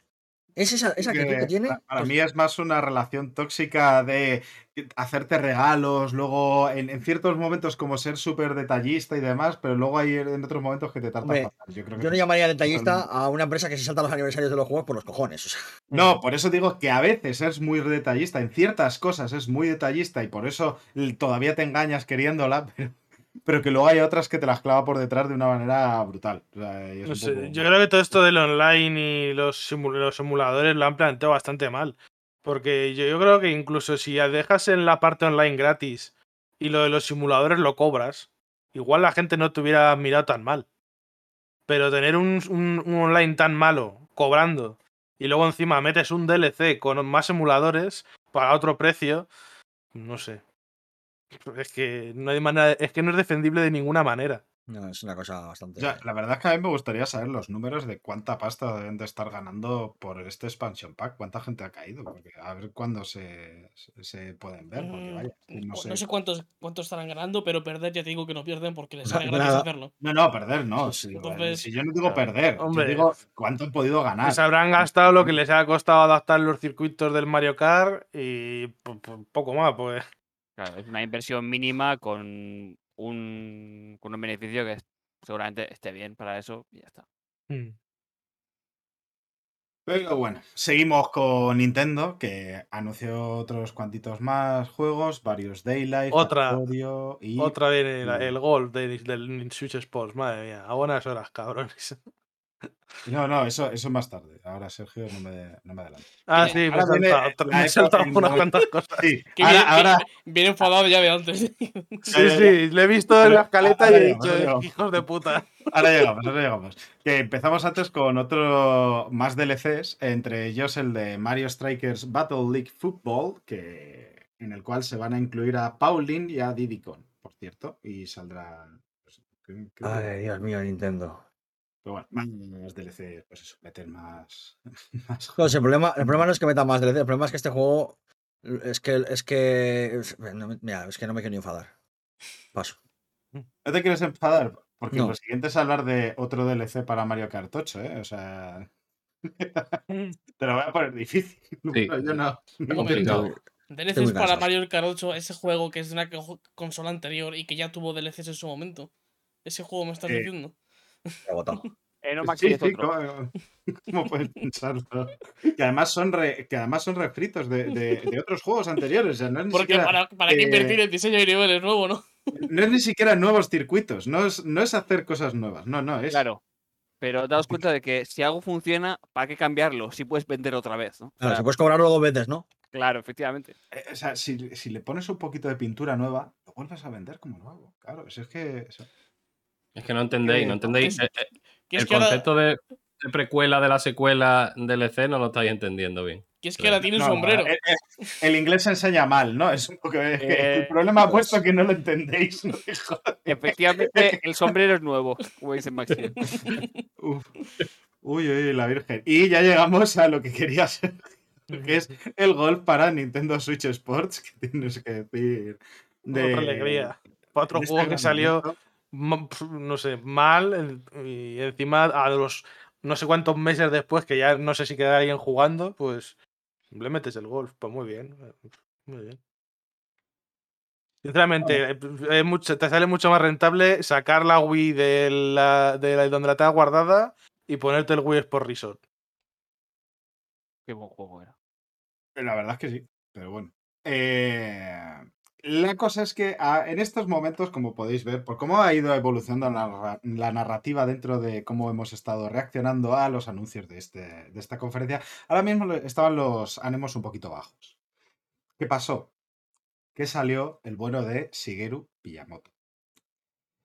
Lo cual tengo cuestiones porque empezó a hablar de juegos de Pikmin un poco de mierda en un principio. La Y a mí versión del Pokémon Go de Pikmin. Exactamente, el de Niantic y demás. Y ya me estaba oliendo un sacar a Miyamoto para verlo, que esto es algo que se está mm, popularizando demasiado en las conferencias. eh, con, con el bueno de Kojima anunciando su podcast en, en- hace relativamente poco. Es un poco eh, el, mira, tenemos a alguien interesante, te voy a anunciar una puta mierda. Y esto no me gusta. Que recordemos que la última Pero que vimos a Miyamoto fue para la película de Mario. También por eso mismo, por eso digo Es que, que que- se, está popular, se está popularizando y no me gusta una puta Y mierda. que, y que a Miyamoto es que le quedan ya. eh, la- se pueden contar con las manos las veces que le queda por salir, ¿eh? Porque el señor está ya. jubilarse, ¿eh? A jubilarse. No para otra cosa. Parece que el Max está con la pistola preparada, chaval. ey, ey, A ver. La, re- la- la reina, la reina sigue estable, vale, sí. Em, tiene ya los Eh, años el señor, ¿eh? que ya, ya, ya. Pero, pero- y muchos que le quedan, muchos. Pero lo bueno es que por muchos que le queden, ya se, creo que se ha quitado unas espinitas. Porque esa sombra que decía de sacar a Shigeru para, para enseñarlo nada más, se quitó porque realmente quien saca a Shigeru para enseñarlo es un parguela, y eso lo saben bastante bien, y anunció Pikmin 4, que esto a mí Por me el culo. Pero que no rima. No, Me da igual. Uy, uy, vale. Pero yo tengo, tengo unas ganas de Pikmin 4 que no os lo podéis ni imaginar. O sea, tengo Yo me puse de pie en mi casa. Yo me puse de pie en mi casa, lo estaba viendo además en la tele grande y me puse de pie. eh, había marcado mi equipo, o sea, era un momento clave. O sea, estaba pues a esto de quitarme la camiseta, salir al balcón a gritar Pikmin. O Furbo, o algo, no sé. eh, Espera un momento, entonces no fuiste tú quien lo hizo. ¿Eh? ¿No fuiste tú Pues- quien lo hizo? ¿Quién estaba escuchando fuera de mi casa? Desde Vale, sí. donde a Rivi es que le escuchaste desde Madrid, joder, macho. Sí, sí, qué sí. potencia Sí, de sí. voz que tiene. Después de que me lanzase el tema de las galletas, yo dije, hostia, no puede ser dos veces el mismo día. Pero bueno, Pikmin 4 también es cierto que no se vio excesivamente nada, realmente. Si somos sinceros, no se vio teaser y eh, vamos, prácticamente luego en llamas. Está poco un, más. po- está un poco por ahí. Fue el logo en llamas, pero un fuego. Luego en flores, logo en este llamas caso. Muy bonito. Y que Pero- yo creo que es. Ya. Ya el hecho de saber que están haciendo algo con Pikmin que no sea el juego de móviles, porque, oye, el que le- al que le guste, de acuerdo, pero a mí dame un Pikmin eh, serial, no me des un, un Pikmin Go, no, no quiero un Pikmin Go, quiero un Pikmin 4. Y saber que está, se está haciendo, que está vivo, que no es una IP que esté ahí abandonada, muerta de asco, a mí ya me da mucha ilusión porque Pikmin es una cosa maravillosa y, y tengo muchas ganas. Y para 2023. Eso es. Sí, que es la parte buena, porque juego, con el juego de móviles estuvo. Tengo la sensación de que estuvo 3-4 de hora ya hablando, eh, el señor. Madre mía, qué paliza con el juego de cierto, móviles. Se le vio, hizo la de la camisetita, que esa, que esa también se está popularizando mucho de estar con una camiseta, camisa abotonada y demás, y cuando hacen el gran anuncio se abre y aparece una camiseta bastante guapa de Pikmin 4, debo decirlo. Por suerte hemos superado lo de los tatuajes. Que se va a vender, por cierto, ¿eh? la camiseta de la P. Sí, sí, sí. Hombre, está comentando cómo está Nintendo ahora. Cualquier cosa que signifique dinerito va para adelante. Bueno, pero a mí no me parece mal que haga una camiseta con la P de Pikmin, joder. O sea, Otra cosa es que de la camiseta te desbloquease un DLC en el juego, que es como, no, bueno, no. pues igual. No le, Des no le ideas, des ideas. ideas. No, no, no, no des Ya ideas, esto es volvemos. Estamos Raúl, últimamente en Raúl. modo dar ideas del demonio a las empresas. Pero me, me decís darle ideas como si eso no fuesen los putos amigos. O sea, Ya. Sí, sí, bueno, a ver. no sé. que sí. Y amigos del Pikmin 4 va a haber, o sea que. Hombre. Hombre, y me, lo, y me lo voy a comprar como un Sí, sí, sí, gilipollas. solamente, solamente te voy a decir, amigo, date cuenta. Eso es. Eh, la- la- Me ha gustado, me ha Festival del gustado. No. Está bien tirado. Ay. Está bien Lo- yo, es una, yo es una saga que no. La verdad que Pikmin es una saga que nunca he entrado, la verdad. No sé. Eh, pues yo te el, el- el remaster de este que sacaron eh, del 3 está muy guapo. Yo es el único que he jugado y me pareció increíble. O sea, me dio rabia no haber jugado los anteriores. O sea, es un poco lo que me pasó O con sea, ya Para- está, para eh, quien no lo que he visto, tienes que como que controlar a los. a Para los quien no sepa de qué va, Pikmin, Pikmin va de un astronauta que se estrella en un planeta, necesita reparar su nave porque ha salido por, volando los trozos por ahí, y conoce a unas criaturitas pequeñitas que son los Pikmin, que son eh, pequeños bichillos con florecillas en la cabeza, que cada uno eh, tiene un color y, y básicamente tienen unas fuerzas, eh, cada uno de- dependiendo de lo que, de lo que, de su color y tal. Y tienes que comandarlos para, antes de que acabe el tiempo, reparar tu nave y poder salir otra vez de nuevo a órbita. Mira, mi, mi resumen de lo- del Pikmin es, eh, es lo que es a los juegos shooter, Pikmin es a los juegos de estrategia. Es la versión de Nintendo amable de lo que sería un juego de estrategia. Más o menos, porque luego De tiene un RTS, quieres decir. Sí, exactamente. Pero es una, simplificado, todo muy bien pensado para eso, pero es la adaptación de eso. Y es. mm, Y, me gusta mucho que la manera de usar a los Pikmin es lanzarlos. Sí, sí. es muy. Si además, tú, si tú quieres, por ejemplo, levantar una, una piedra que está en el camino molestando y necesitas, por ejemplo, 50 Pikmin, los tienes que lanzar a la piedra. Y van ahí Claro. ¡uy! dando volteretitas. Como sí, los es esclavos.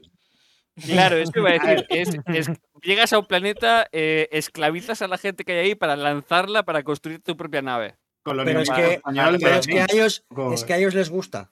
Claro, Ah, vale. Dice- como Claro. dice la terfa de JK Rowling. claro, efectivamente. eh, el Pikmin no sufre, ¿no? Vamos a Eso decir. es. No, no, no. Si No, el Pikmin no se esclaviza, se se extingue. Son esclavos como porque quieren, ¿no? Como decía también. eh, Como, como es, todos los juegos de Nintendo hay una vueltecita siniestra. Pero bueno. El, Pero el rapero llamado We, antes conocido como Kanye West. Eso es. Efectivamente. Así se llama We. Ay, ¿Te imaginas que No, hace una versión No, explícita de cuando, la- que cuando Ah, lanzas el Pikmin contra la roca sale la sangre ahí? Hombre, no. no, no, no, no. Sergio, Sergio. No, macho. Porque Pues entonces, ¿quién Mira, va a levantar no la piedra? Es que. Corta, corta. Corta, corta. que está- Me estás estropeando Kimmy 4. Me- Sergio, no me jodas. Bueno, vamos a continuar, esto va a acabar muy mal. Eh, luego se anunció Just Dance 2023, curioso. Harvestella, que también se ha visto. Bueno, Y- por cierto, eh, que le quiero dar ya desde aquí ya un, un aplauso, porque eh, puedes elegir ser no binario y además los, los cuerpos no están, ah, no están bloqueados por género, ni las voces tampoco. Es decir, que puedes ser eh, hombre con cuerpo, pelo y voz eh, de, socialmente ace- a- a- mm, aceptado como de mujer en ese sentido, sin ningún tipo de problema y no pasa absolutamente nada. Así que desde aquí un aplauso y, y joder, que me hace mucha ilusión ver este tipo de cosas en los juegos cada vez más mm, de manera más común. Y que está guay, joder. Que, Ya que, ya que lo dices, en el, en el Temtem es igual también. Sí, sí, sí. Puedes bueno, elegir eh, género, voz, eh, ropa y todo es para todos. Ahí está. Está muy guay. Por cierto, además, el, el cuerpo de, supuestamente, canónicamente de hombre, es también eh, tremendamente andrógino, con lo cual es eh, tremendo win también, o sea, porque, porque bueno, pues así, que lloren un poquito los machos, ¿no? ¿No puedo tener muscles? No. Joder, macho. Tienes 99%, por- del 99% de juegos restantes para tener músculos a tope. Tienes 5 Gears of War, más un spin-off, para es estar mazadísimo. Me parecen pocos.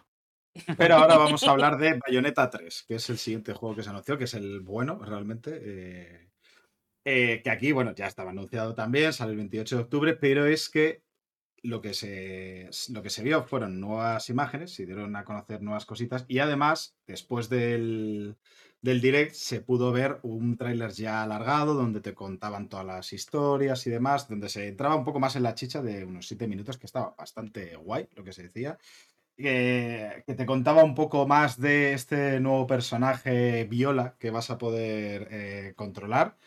eh, el cual pues tiene unas diferencias con Bayonetta curiosonas, porque por ejemplo a, esta aprendiz de bruja, que como la decía en el tráiler, no, el tiempo bruja no se le activa esquivando perfectamente, sino haciendo parry. Que es que por ahí puede haber bastante, bastante miga también contaban un poco más sobre cómo iba a funcionar el, modo de controlar a los demonios y demás dentro de un mismo combate, lo cual es un. Parece que es una mecánica de riesgo-recompensa, porque mientras los demonios. sacas al demonio grande para pegar y dar grandes putiasos, pues Bayonetta se queda ahí indefensa y puede recibir galletas. Entonces, pues, mm, a ver qué tal se incorporan estas mecánicas, pero a mí me parecen bastante, bastante interesantes. No sé, puede que fuera parecido a. No he jugado a ninguno de los dos. El personaje nuevo que metieron en el último DMC. Era un personaje que controlaba. V.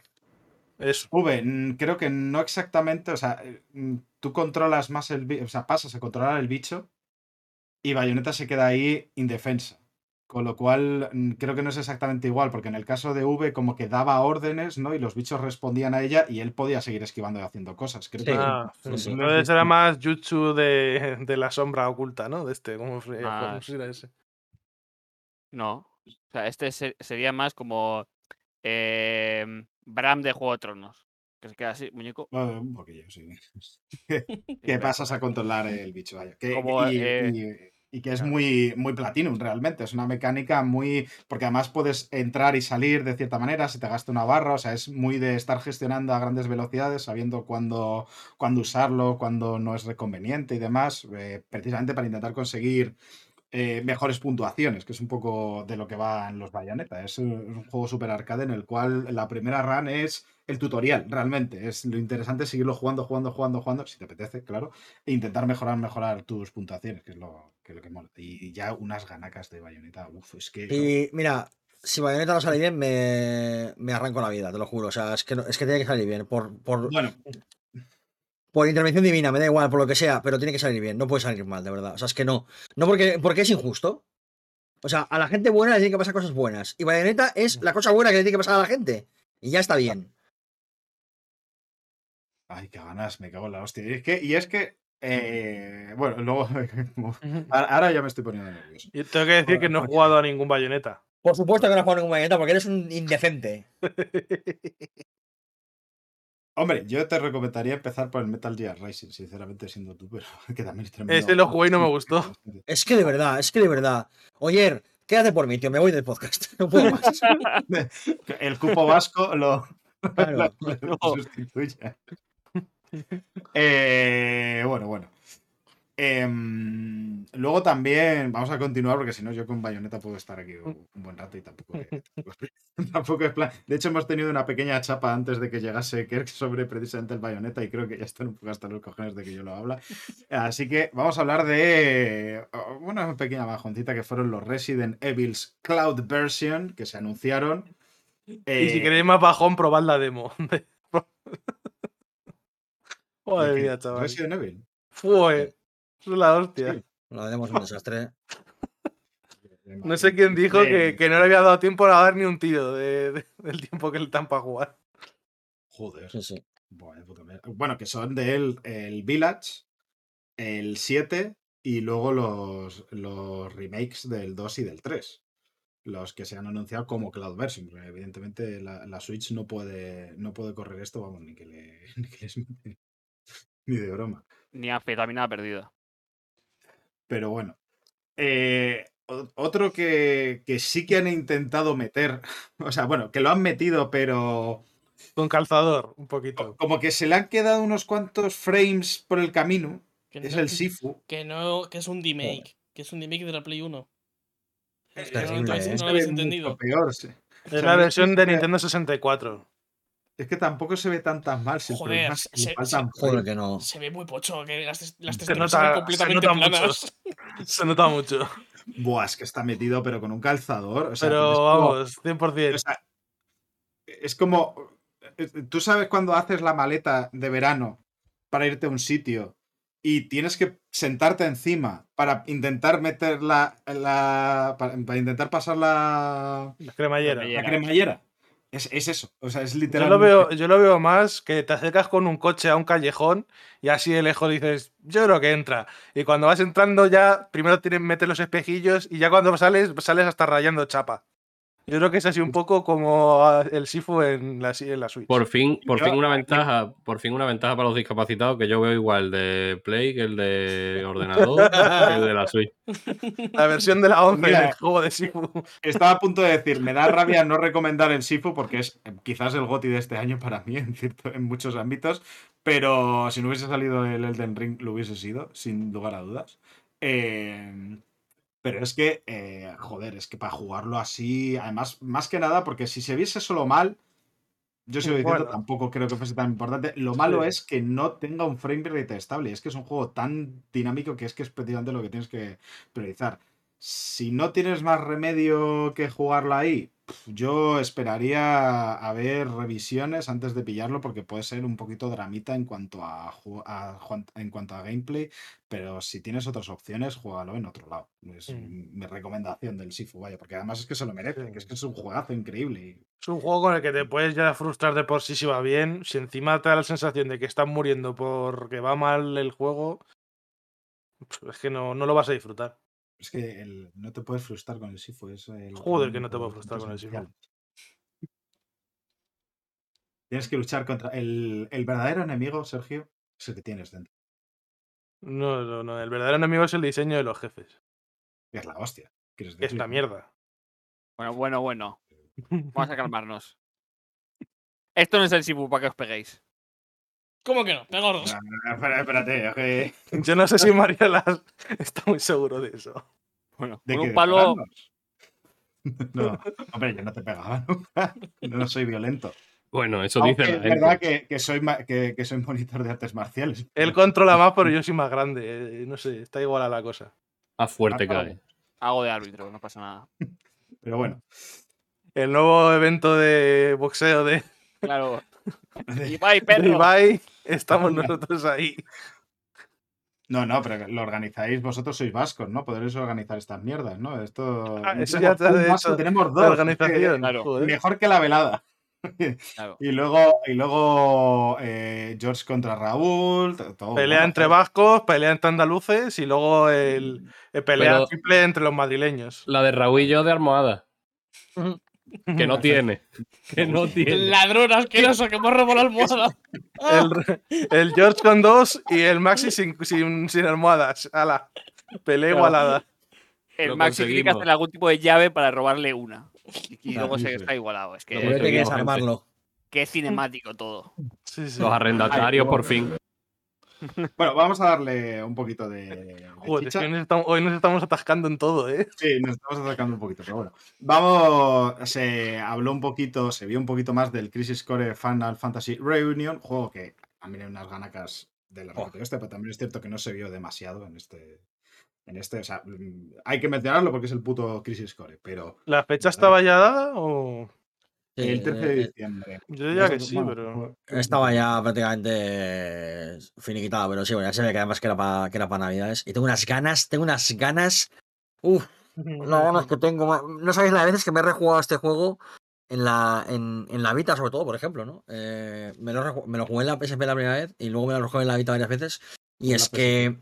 Bueno, es que- tengo, una, tengo unas ganas de que, de que una generación nueva pueda acceder a, a Crisis Core y, y- y fliparlo. Y encima han metido mejoras de quality of life, como poder hacer interrumpir ataques a jefes y movidas. Y tengo muchas ganas de ver lo que hacen porque. Porque lo hice muy bien y porque Crisis Core es un, es un juegarral que no te lo acabas. Así que. Una, una pregunta: si no te has jugado el 7 original o, o has sacado el remake, ¿se puede jugar a este bien? Teniendo en Bueno, cuenta que, la línea, que la línea cronológica eh, Crisis Core va antes que Final Fantasy VII. Podrías. O sea, igual Vale. te pierdes cosas, pero podrías perfectamente. por ser precuela. Mm, No, a ver, la vas a ver en otro orden, simplemente. Vas a verlo en el orden cronológico que sucede en. eh, pues eso, cronológico, como ya he dicho. Por eso Eh, digo, que siendo precuela, por así decirlo, del Final Fantasy VII, si no te lo has terminado. mm, por, por- por poder jugar, se puede jugar sin problemas, vamos. sí, sí. Puedes jugarlo. Además, Zack es súper guapo. O sea, O sea, que es, Zack Fair es lo mejor que te ha pasado en la vida. Y no El. Eh, remake es apu- otro juego que tengo a medias, por cierto. Es que qué verdad, tío. Los tengo tengo Bueno, una cantidad de juegos a eh, medias que ni te lo crees. A. Otro, Sigue, sigue. otro gran juego que también va a ser remasterizado es el Tales of Symphonia, que se, que se anunció de esta de la saga Tales. eh, vamos, de las más clásicas que hay, que saldrá a principios de 2023. Y esto hizo que Enroque casi se, se fuese desnudo a a niveles. Todo hay que decirlo también. Eh, y ya llegamos a la traca final, que fue anunciar el Kirby Return to Dreamland Deluxe, que, es el juego de 2D de Wii, eh, de Kirby, que yo no lo pude jugar, pero se comenta que es bastante, bastante buen juego. Así que, habiéndome gustado mucho The Forgotten Land, aunque este es, otro- es 2D, no es 3D como era el, el Forgotten Land, pues tengo bastantes ganas. Saldrá el 24 de febrero de 2023. Y ya llegamos al final de la conferencia para el gran megatón, que fue eh, anunciar el nombre por fin de, de sequel to The Legend of Zelda Breath of the Wild. Ese, ese título que iba a ser un gran spoiler y por eso no se podía anunciar antes. Claro, pero ahora eh, sí. no, no podían decir que iba a morirse la reina antes de que se muriese. Había que dejar que se muriese primero. ¿Cómo? ¿Cómo que, qué le ha pasado a la reina? Está estable. Ah, vale. Joder, no me asustéis así, de verdad, ¿eh? Está Eh, estable y tumbada. Ya es la, la cuarta o quinta vez en este programa que me dices este susto. En serio, ¿eh? Por favor. Pero, pero, pero por ella el reino llora y ese es el nombre del nuevo Legend of Zelda, Tears of the Kingdom, el cual también nos regaló un gameplay bastante, bastante... Bueno, ma- más extenso que se veían algunas cositas un poquito más interesantes de, de lo normal, después de un montón de, de- imágenes de grabados y tal que, que dices, bueno, venga, va, dale, dale, pues un momento en el cual Link corre, salta por un precipicio desde las alturas, de una ciudad de- dentro de las nubes y demás, muy también Skyward Sword, por cierto. Eh, bueno, yo en este momento pues ya se vino arriba, eh, fue por estas, por las razones por las cuales fui y, y le tiré eso ayer, o sea, es que realmente eh, creo que era comprensible, no sé, se, se une la narrativa, se entiende, ¿no? El, el por qué me volví loco Sí, después de ver sí, esto. ahora- Se cierra el se cierra el círculo. Sí, Se sí. cierra el ciclo. Exactamente. Yo también tenía Tears of the Kingdom en mi cara. O sea, era un poco eso. Mis amigos diciéndome, joder, sí que te ha afectado que se muriese la reina, ¿no? ¿Cómo? Bueno, y a partir de ahora eh, se le conoce al juego como Zelda Totek. Vale. Claro. Totequín. Ah, Es verdad, es el Zelda Totequín, no lo había pensado. Ahí está, el Zelda Totekin. Uy, rebranding, ahora me gusta más. Ahí está, ahí lo tienes. Pero a mí, a mí una cosa que es verdad que, que me ha dejado un poco fría con, con la, con el cierre de la conferencia, ¿eh? Y no quiero ser agua fiesta, pero voy a hacerlo. Sí Bueno, pues si no quieres, cállate, ¿no? Quiero decir, o sea. Sí que quieres. Eh, quiero, sí quiero, es verdad, quiero, sí. Eh, y, y es que me acuerdo del tráiler, eh, imagino que este no va a ser el tráiler oficial definitivo de, de anuncio de saga porque simplemente es un name reveal. Eh, con un poquito de gameplay. Bueno, si lo queréis llamar gameplay a subir a una piedra, vale. Eh, Y, ahí a tres frames también. aparte, bueno, Nosotros pero lo llamamos claro, es que- que lo primero que se me viene a mí a la cabeza y es inevitable es, es aquel pedazo de tráiler de- del Breath of the Wild que sacaron con ese musicón y súper épico, que es que además lo sigo viendo a día de hoy y me sigue flipando. Y, y claro, me pone esto al final de una conferencia que yo espero ya iba bien, porque la conferencia estaba, a mí me gustó. Pero, no sé, un nombre ya. Tampoco te dice mucho el tráiler, dice lo de los frescos, vale, un poquito de lore, vale, pero A ver, Con es todo lo que- que han estado dando la tabarra con lo de no decir el nombre. eh, No me era una trola que se han inventado para Sí. tirar para adelante. aparte Yo de te eso, voy a decir aparte de eso. Si esto significa que a Onuma se ha terminado el porro del parque y ya por fin se ha vuelto a currar, que es lo que yo, es mi, es mi resumen realmente, eso es lo que te tienes que llevar. Pedazo Que- de porro, que, ¿eh? Que de hecho, joder, que algo importante, que no solo tenemos el nombre, también tenemos una fecha. Eso sí. Vale. Que eso... que es el 12 de mayo de 2023, lo cual significa que el resto del año para mí es un mero trámite hasta esa es fecha. un o sea, trámite, no, sí. no, no tiene ninguna relevancia. O sea, Claro. es, es- sí, lo, que- lo- como dice George, puede teniendo en cuenta la fecha, igual. es probable que tengamos otro Hombre, claro. otro direct antes del lanzamiento Hombre, y que ahí supuesto, ya veamos claro. gameplay. De hecho, veremos, habrá un, un direct especial solo para este juego. Yo cuento. Probablemente, Es- sí. Igual como en marzo o así hay un Es que- direct, es que no- un no, Zelda direct. si me pregunta a mí, yo no quiero un Zelda Direct. Yo lo que quiero es que me pongan el tráiler, eh, como hace algunas veces Nintendo, que se les va la pinza y, te cuelgan un tráiler en Twitter, de pronto. Me pongan el tráiler y punto. Es que no, no, no, me da igual las mecánicas, sí, me lo voy a comprar igual.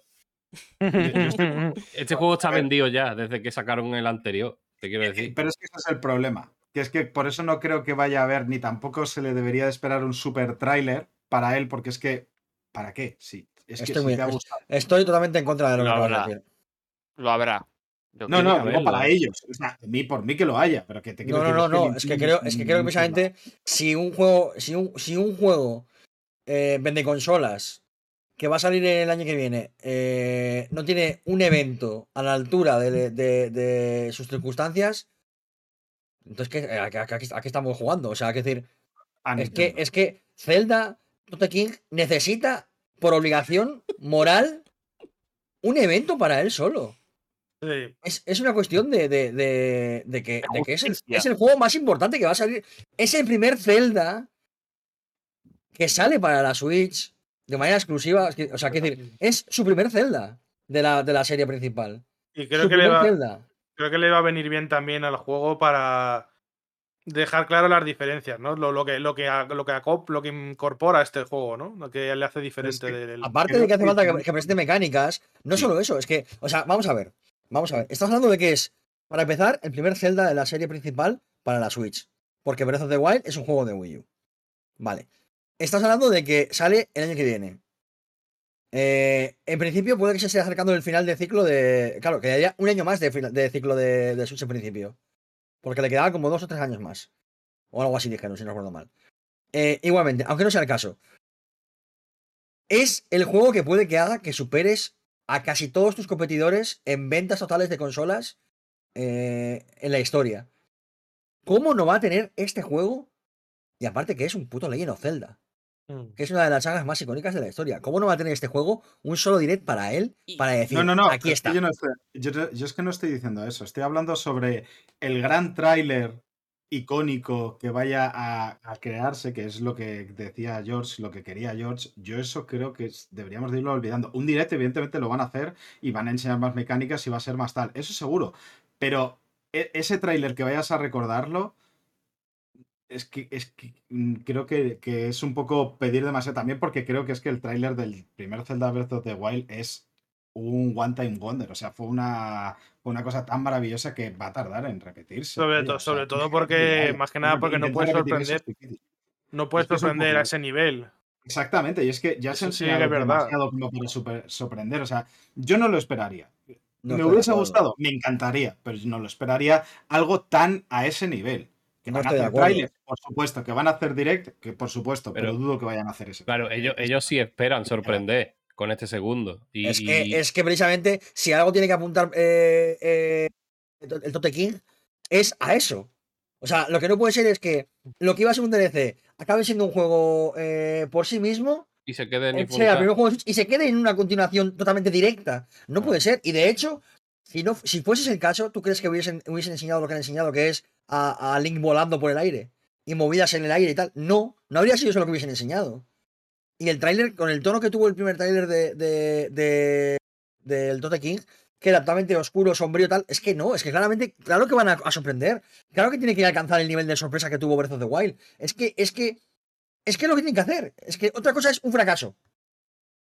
No, pero me refiero al tráiler. O sea, ese gran tráiler yo no, no lo esperaría, vaya. O sea, y que va a verlos, va a verlo, Eh, pero que sea del mismo nivel, hacerlo, no. hacerlo lo van a hacer.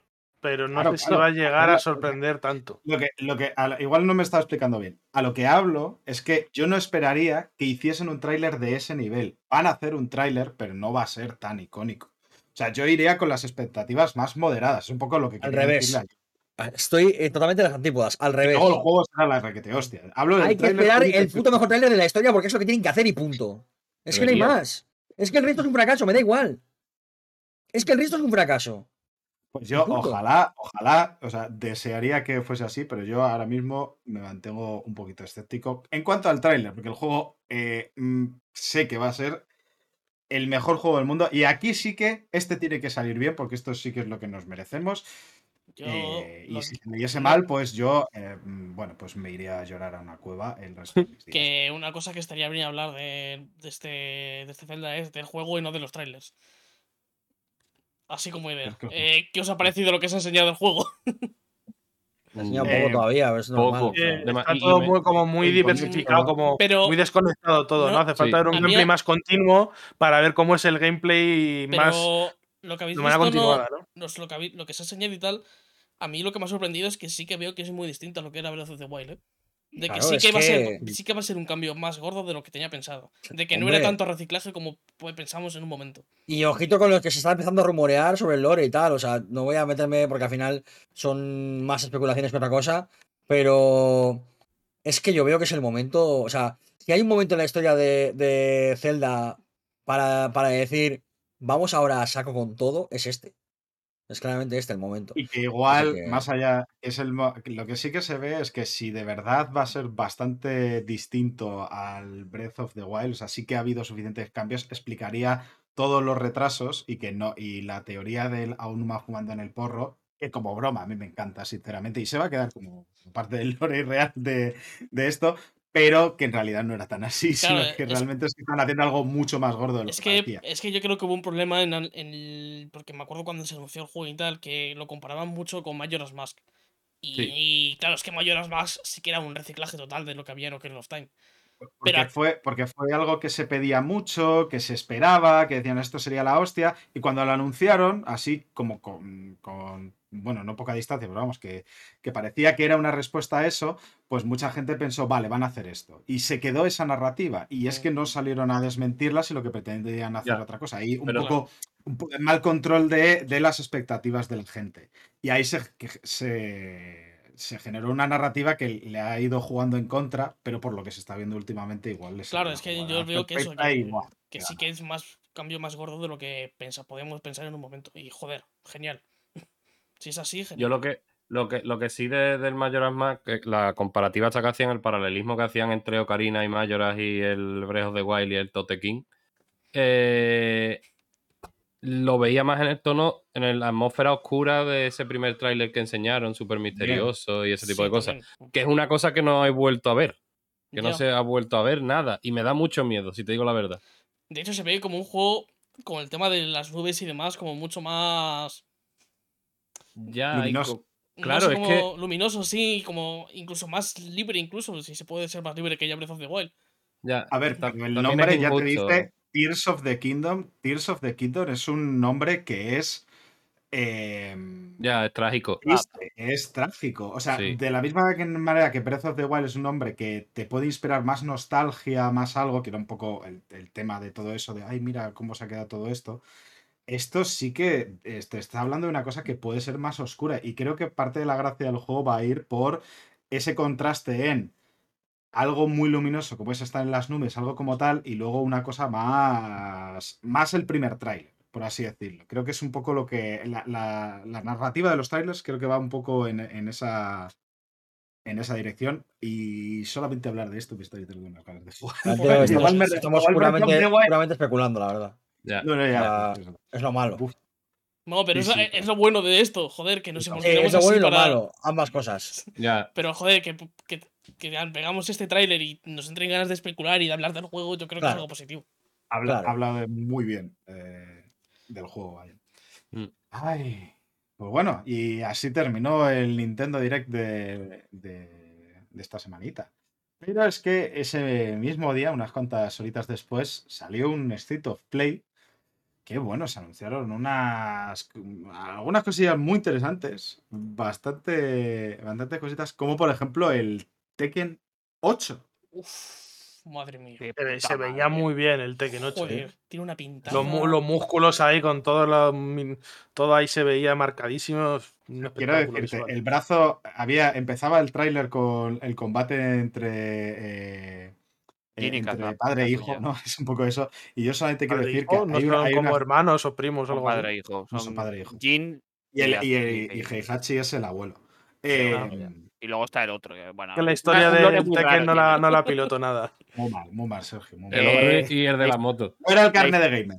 La historia del, del Tekken es eh, Daddy Issues. Eso es toda la historia del literalmente. Es que me cogía a Waran y, y me ponía a dar patadas. No, Es que, es que Warren tenía, un total de cero dudas de que te cogías al puto Juaran. Es que, es que de verdad, es que.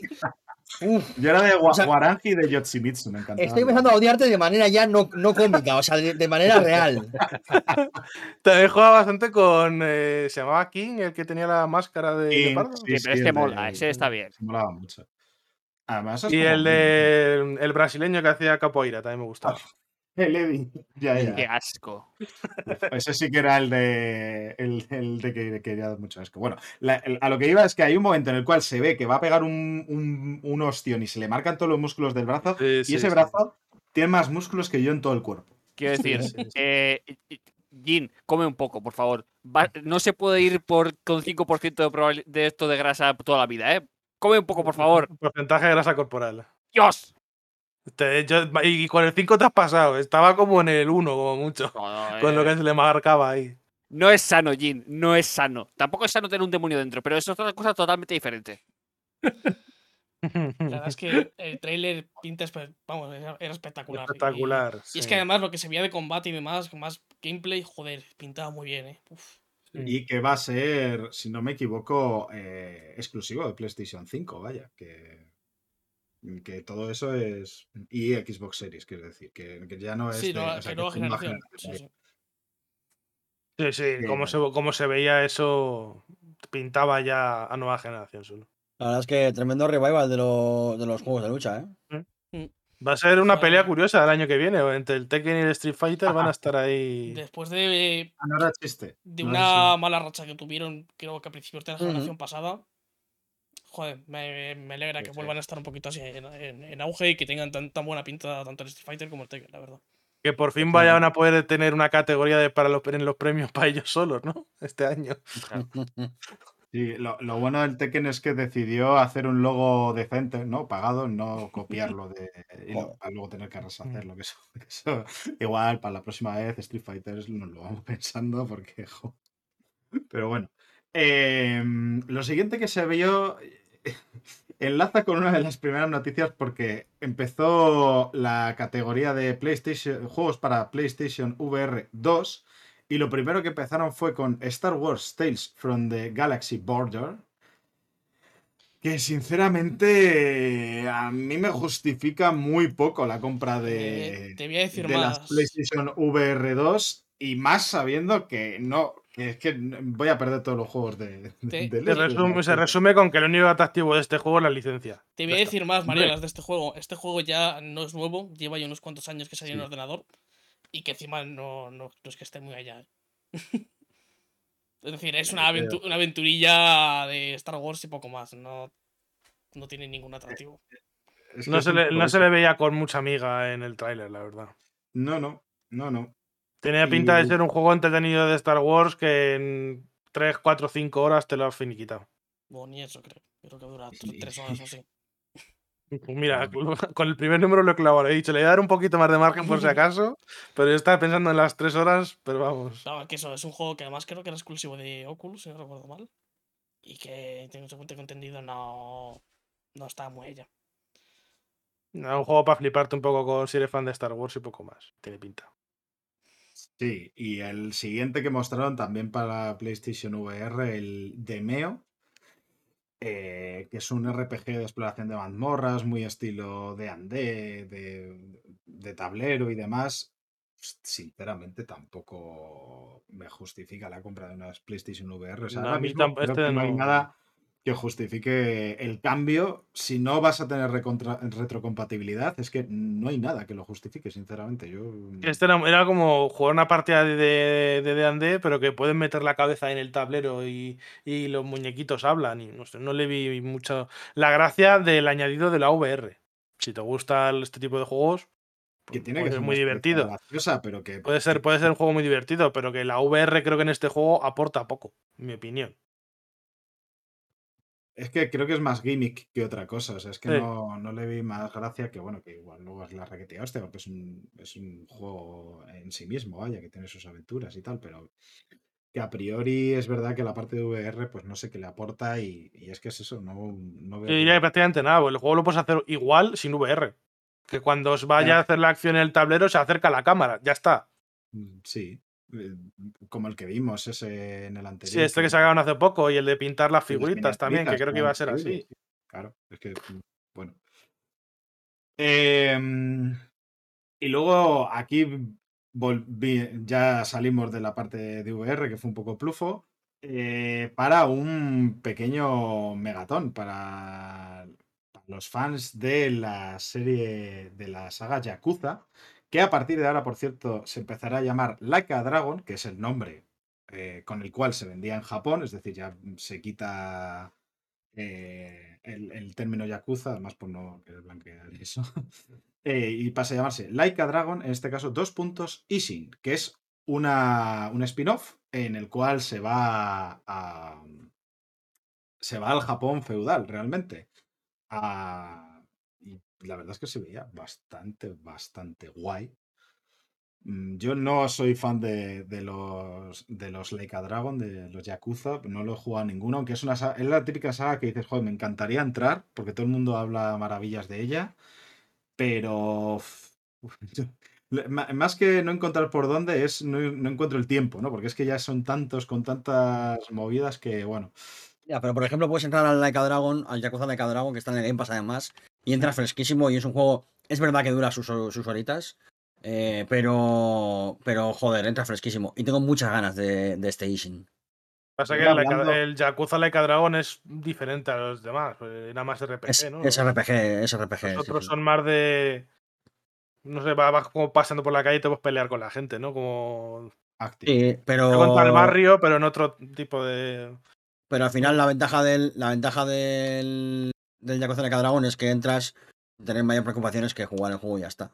Hmm. La parte de historia es un reboot, o sea, es empezarlo que, por cierto, unos días después, eh, el, el estudio Ryuga Gotoku hizo su propio evento en el cual anunciaron en la continuación de, del Yakuza Like a Dragon, que se llamará Like a Dragon 8, y también Like a Dragon Gaiden, que, que si sa- en, en el Yakuza Like a Dragon se cambió el protagonista, en este Gaiden vamos a volver a encontrar al el protagonista de los primeros. Que además eh, tiene el subtítulo, creo que era del hombre que, que olvidó su nombre o que perdió su nombre o algo así. es- es bastante- Yo solo voy a decir una cosa. Son todos guapísimos en Yakuza. Eh, solamente por eso ya para adentro. Y ahora que va a salir Kenny Omega más todavía. Eso es. Que parece que todo, todo parece indicar que Kenny Omega va a aparecer en, En en- Dragon 8. Exacto. Así que, pues Es- bueno, pues. Si quien no sepa quién es, es un tío que hace lucha libre, de estos de pressing catch, y es mi padre. También. Así es. Y que, que aparte es muy conocido en Japón porque pasó gran parte de su carrera en Japón. Y, y mola porque es un tío que puede hacer muy bien de Yakuza sin ningún problema. La verdad es que no me extrañaría. Sí, sí.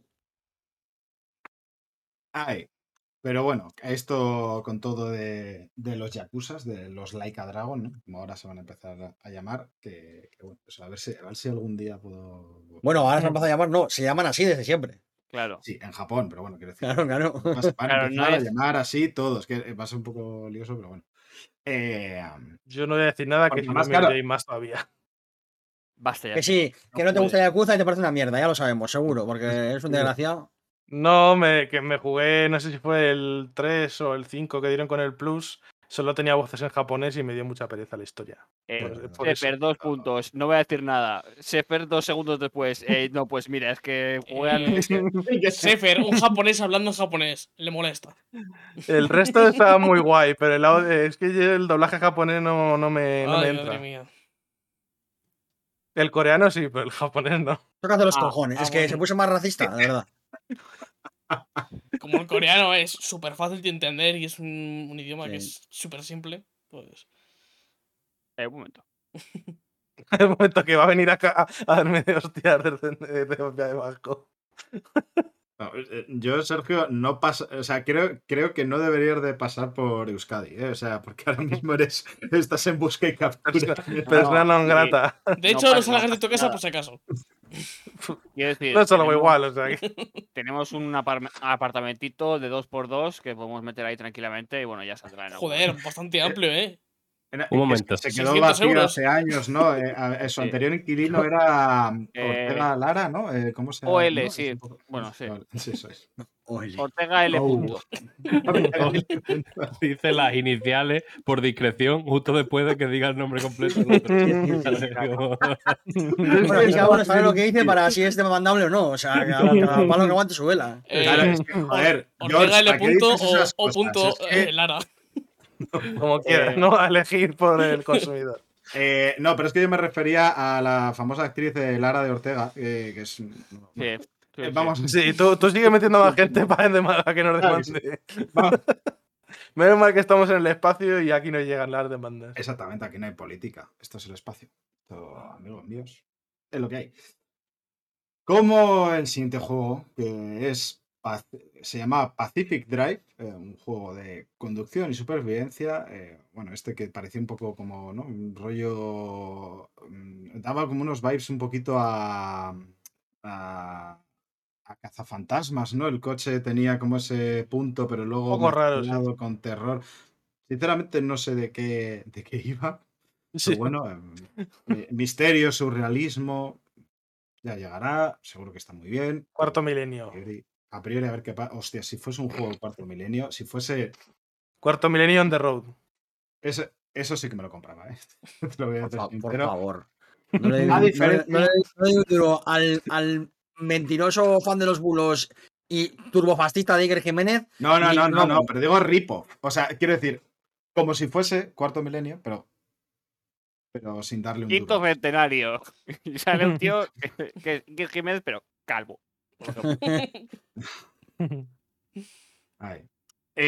mm, a diferencia del juego, yo no me compraré, no me voy a comprar eh, el juego eh, basado en la famosa saga popularizada por eh, Hatsune Miku, el cual va a recibir una nueva misión exclusiva para PlayStation. Y esto es lo único que quiero decir de, de todo esto.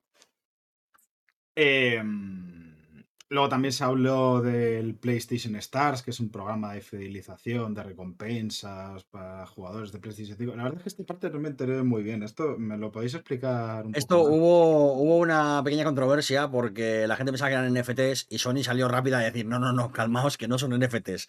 Eh, básicamente lo que hacen es que... NFTs, pero no lo son, ¿no? No, no. Básicamente es tú que- vas a poder coger la aplicación del móvil y tener ahí los modelos en 3D y cosas así, ¿no? Eso es lo que entendí yo. Sí, básicamente te van a, te van a regalar eh, como modelos 3D de, de- O sea, es muy parecido a lo que había en el, en el Astro Playroom, Sí, en el Astro Playroom, sí. que tienes unos modelos de las consolas, de los diferentes dispositivos, tal, eh, que vas a poder conseguir a través de, imagino que tareas, pues yo que sé, sacar logros, hacer... Supongo que funcionará para- parecido a lo que tiene Xbox. Xbox con el Ultimate tienes unas misiones ahí de juega X horas a este juego. Nintendo también lo tiene de, con el online. De, en- en- tienes también como gástate X euros en películas cuando es eh, no sé qué fechas. O sea, en Xbox Ultimate, en la parte, en la aplicación, eso está. Y tienes como misioncitas y te van dando puntos. Y yo entiendo que funcionará prácticamente calcado. En plan, saca los juegos del Plus, juega X horas a los juegos del Plus de este mes, por ejemplo. Consigue X, tro- X trofeos de bronce en este mes. Sí, vamos, tra- trabajar sin que ganar dinero. Básicamente. A ver, no, No. al final, o sea, la idea, la idea es básicamente recompensar la fidelidad de los jugadores eh, añadiendo una recompensa a algo que ya hacías, que era jugar a los juegos. O sea, Sí. Si funciona así, que es como entiendo yo que funciona y como he entendido yo, vamos, que luego ya veremos, que luego donde dije digo, digo Diego y Sony eh, lle- lleva una racha de, de decir cosas y hacer lo contrario de, de locos.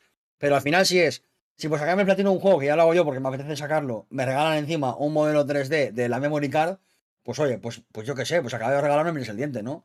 Eso que te No. llevas. no es algo que se vaya a poder hacer nada con ello, por lo tanto, no se va a especular, no se va a hacer nada, simplemente es algo que está ahí y que si no te importa, pues te da igual, y si te gusta, pues los consigues, y no tiene más, o sea, Sí, no, no sé si esto es real o no, pues ha llegado a especular con que te puedan dar, yo qué sé, si consigues X puntos, canjearlos por descuento en la tienda, en la store.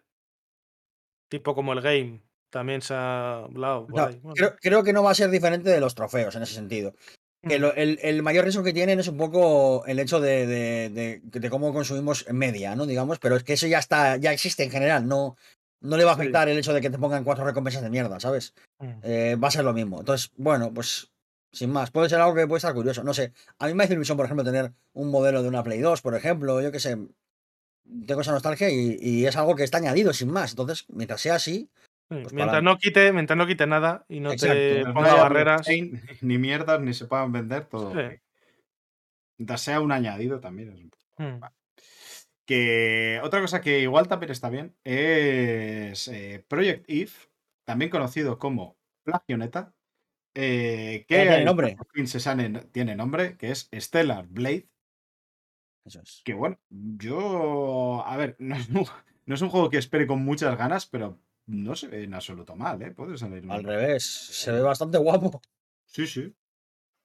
Vamos. Eh, lo único que eso, bueno, ya sabemos todos que es plagioneta, en ese sentido, eh, claro. el, el nombre, el nombre, Lo único eh, malo que tiene el nombre es que realmente no habla de todo lo que plagia, porque no solo Bayonetta lo que plagia, porque Sí, claramente no- ahí, pero bueno. no tiene pinta de ser una, una, mm, un juego que vaya a traer nada excesivamente nuevo. Pero tampoco, tampoco hace falta, ni tampoco, o sea, no todos los juegos traen novedades. Mm. Mm, Tiene pinta de que, de que funciona guay, tiene algunas ideas ahí por ahí y tal. Me vale, tengo ganas. Eh, ¿No es eh, Bayonetta? Claro, ¿quién es Bayonetta? Nadie, na- excepto Bayonetta. Nadie tiene el carisma de Bayonetta. Nos ha jodido. Por algo Bayonetta es tan querido. Entonces, bueno, pues eh, que salga lo que tenga que salir y, y para adelante. Pero vamos, yo le tengo ganas, no, no me escondo, ¿eh? A pesar de que eso, de que sí, de que me hace gracia el Plagioneta, porque pues un poco verdad es. No, no, es claro, no, no nos vamos a esconder. Además, es que es gracioso, es que está muy bien tirado. ¿eh? O sea, es que... El chiste es bueno. El chiste En Roque, cuando la, la acierta, la acierta de verdad. Oye, es un tío que. La pega muy bien. sí, sí. Em, el siguiente juego que se anunció fue. Se llamaba Sin Duality. Yo la verdad es que este no me acuerdo demasiado. Este era el que ibas con un robot, ¿no? Un mecha. Que, te, y al, que al principio parecía No Man's Sky recogiendo ma- materiales y luego se ponía a pelearse con bichos, ¿no era este? Mm, No creo que No sea. me acuerdo. Es eh, juego anime de pegarse acción RPG, o sea, Ah, vale, sí, sí. sin más, con robots y movidas. Bueno, Pero bueno. Pues Eh, para, para que le guste que lo baile, ¿no?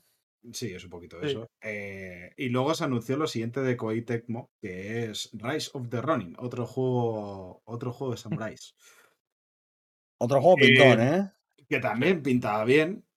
Lo que pasa es que creo que le están haciendo un poco la cama al juego de, de, de- del Assassin's Creed, del Project Red, ¿no? Creo que era el de. Están el de preparando el camino para Infinity. llegar a del mejor.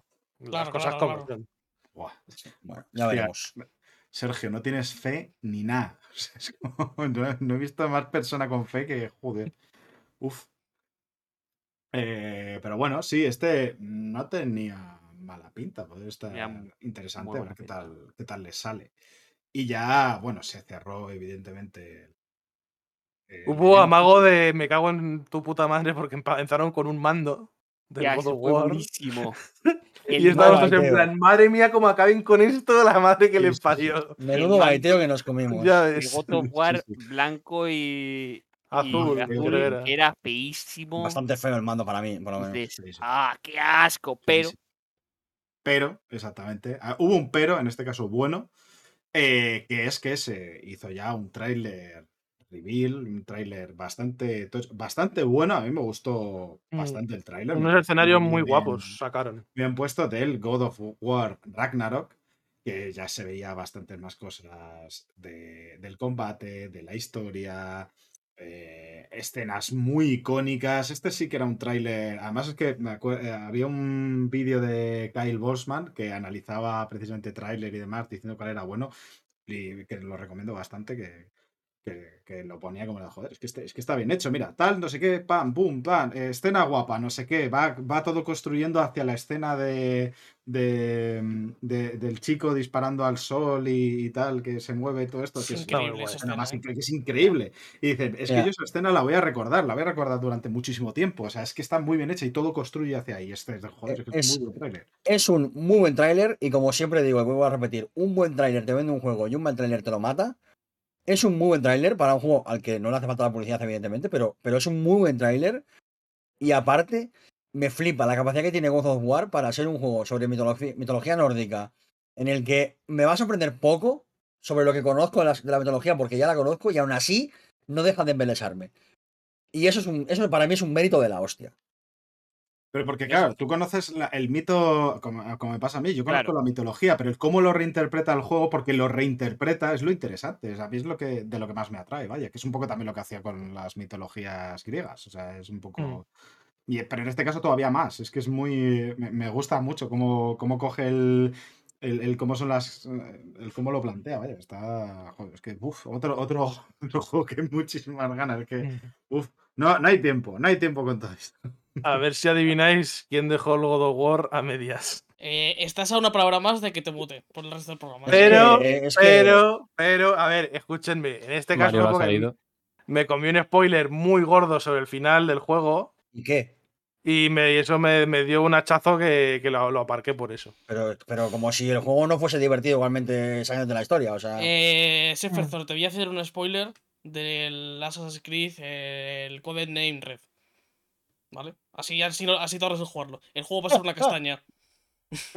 Es Va a ser, spoiler. va a ser el GOTI de, la, de este año. Sí, sí, sí. Eh, de, de la, de, la, de la década. Me he ido por agua. De la, Una- mejor. pues puede ser. Ha ido a por agua, yo pensaba que te habías ido del podcast, que, que- que es lo, lo coherente. He, he ido a por agua porque si no eh, me salían cosas feas. Madre mía. Me vais a perdonar, pero me- yo, eh, los oyentes saben, y los oyentes, que yo suelo estar jugando a cosas mientras grabamos el podcast. Estoy jugando al juego este de Dream Valley y este de Disney. He salido de la tienda del tío Girito y me ha aparecido el puto Goofy en pantalla eh, con toda la cara así enorme y me he pegado un susto que flipas. O sea, la persona que ha programado la cámara según sales de un edificio es un terrorista. Volviendo un poco Ay. al tema del, del God of War, es que a mí me fascina cómo, cómo en la historia dan, en la historia del juego, vaya, dan vueltas a, a los mitos. Sí. Siempre me acordaré de, hay una historia en la mitología nórdica de verdad, en la que llegado el momento, pues eh, a Thor, que es una, un bonachón, según la historia de la mitología nórdica, que va por ahí, eh, pues, matando gigantes, mata a un gigante. la imagen de Chris Hemsworth este de la cabeza, Claro. pues no era eso. no, no, ni, Claro. ni nada parecido. Pero eh, hay un momento en el, en el God of War último que te cuentan esa misma historia. No voy a decir cuál es, pero que no tiene ninguna importancia en la trama del, del del juego, pero bueno, no pasa nada. En la que te cuentan esa historia del punto de vista de los gigantes y yo ahí dejé el mando y dije, uff, esto ha pegado fuerte, porque igual tú eres un puto genocida y no sé quién lleva la, directo- la dirección artística. No sé si es la misma persona de el God of War que ya salió y de este, pero no sé, eh, le como lo que sea que tenga. O sea, ya está. Ah, es- es- es Hombre, a ver, Es que es que es igual, el, igual el gran tema de esto, que es lo que se dice, siguiendo un poco la broma de que es el mismo juego Ragnarok, sí, lo es. Sí, sí, sí, claramente. O sea, no, No tengo ningún Ahora problema de decirlo de y de juego alegrarme de ello, ¿eh? O sea, es que no, no tengo ningún problema con que lo sea. Ni Claro. un poco. Y que es un Voces- poco- Ahora igual tiene voces incluso que no sean eh, gigante de fuego, de hielo o de lo que sea. Así que de puta madre. no sé, yo tengo, tengo muchas ganas de, de God of War Ragnarok, tengo muchísimas ganas porque es un juego que consigue... cons- El, el anterior consiguió que, que sintieras... Yo al menos creo que, que su gran éxito también es la capacidad que tiene para, para sentir que acompañas una historia, un, un cuento mitológico eh, de, dioses humanos. Y al final llevamos toda la existencia desde, desde, la, desde la escritura, de, desde que inventamos la escritura, desde las, las primeras lenguas, desde las primeras veces que, lo- que los seres humanos plasmaron eh, algo por escrito. Si ha habido un tema que ha dado vueltas toda la vida, son los dioses y los humanos. O sea, desde, la- desde las primeras mitologías, desde los primeros, las primeras explicaciones de, de los fenómenos eh, meteorológicos, eh, de, de los rituales, Sí. siempre ha estado ahí. Es un tema que la relación de, lo- de los seres humanos con los dioses y de los dioses con los seres humanos es algo ah, cultural, histórico, y siempre tiene una pil como, como igual que, igual que, la, que, que los romances, ¿no? Es como hablar del amor, hablar de los dioses, hablar de... Son temas que siempre han estado ahí en, en- en nuestra vida y siempre apetece volver, ¿no? Y cuando te lo cuentan también como, como, como lo hace God of War a- a- al nivel de que te, te acuna, ¿no? Te lleva en esa, en esa canoa con la historia, vas ahí. Joder, es que es muy difícil rechazar una invitación a, a God of War, Ragnarok, que es muy, muy difícil. Pues sí. Sí, yo es que, bueno, ese, eso es algo que, sea, eh, a nivel antropológico, realmente el, el- el intentar Claro. explicar los dioses y humanizarlos, que es un poco el, el es, es como la necesidad de intentar explicar algo tan complejo, algo que no entiendes, y una de las maneras que se solían hacer es precisamente llevarlo, decir, no, es que esto se comporta como nosotros, ¿no? Es eh, una de las, de las explicaciones más básicas sobre la que más vueltas se ha dado, que es muy, a nivel antropológico es súper interesante. Y es Sí. que es verdad cómo, cómo te lo muestra, cómo te lo hace vivir eh, God, eh, este, este God- estos God of War, sobre todo los últimos, me parece que es eh, de 10, vaya, o sea, es que es entender perfectamente lo que significaba la mitología, lo que, cómo debían entender la mitología eh, esos pueblos cuando la contaban entre sí, o sea, yo es- me imagino estas historias siendo contadas a la luz de, de- de- de unas hogueras, ¿sabes? En la noche, antes de ponerse de- hasta el culo de setas, vaya, es un poco... Y luego la, la importancia de, de la mitología en los pueblos nórdicos y en, los pueblos griegos. Mucha gente cree que, que, por ejemplo, en Grecia, eh, que es el, el, God of War original, la saga original de God of War, cree que como que hay un paso del mitos al logos y se abandona toda creencia ah, irra- irracional y es una mentira gigante. Es una mentira gigante. De hecho, hay un, hay un libro que lo explica muy bien que se llama Los griegos y lo irracional, que os lo recomiendo. Y la mitología, las deidades, forman parte del estilo de vida de, de cualquier ciudadano o ciudadana griega, cualquier esclavo o esclava griega, forma parte intrínseca, diaria de su, de su vida. Y, y me encanta que, que God of War nunca rechaza eso, aunque sea al final para hacer algo gaming, ¿no? Para hacer algo de masacrar botones, tal. No se separa de esa visión que está mucho más cercana de lo que, de lo que mucha gente cree eh, a cómo funciona la relación de, de los griegos, por ejemplo, con, con sus dioses en el día a día, saltando las diferencias, evidentemente, saltando la- evitando las distancias ¿no? que hay al final de, de God of War a lo que era la Grecia clásica. Pero está ahí esa relación, ¿no? De que da igual eh, cuánto podamos reflexionar, cuánto, cuánto de racional tengamos, siempre tenemos una relación eh, humana y directa con nuestras deidades, con nuestra religión y con, y con nuestras creencias. Y me gusta mucho que, que, que sea algo siempre tan visceral en God of War. Eh, es algo que me, que me agrada mucho y, y que es que luego se juega muy bien. Porque es que luego se juega muy bien. Pero bueno, eh, que nos hemos alargado un poquito con un montón Sí. de cosas. eh, yo es que me pasaría aquí horas y horas hablando de esta mierda, pero. eh, Poco me parece. Creo que. pero creo que es el momento, ¿no? De poner un poquito de música. Y ahora, un poquito, pasamos a los juegos.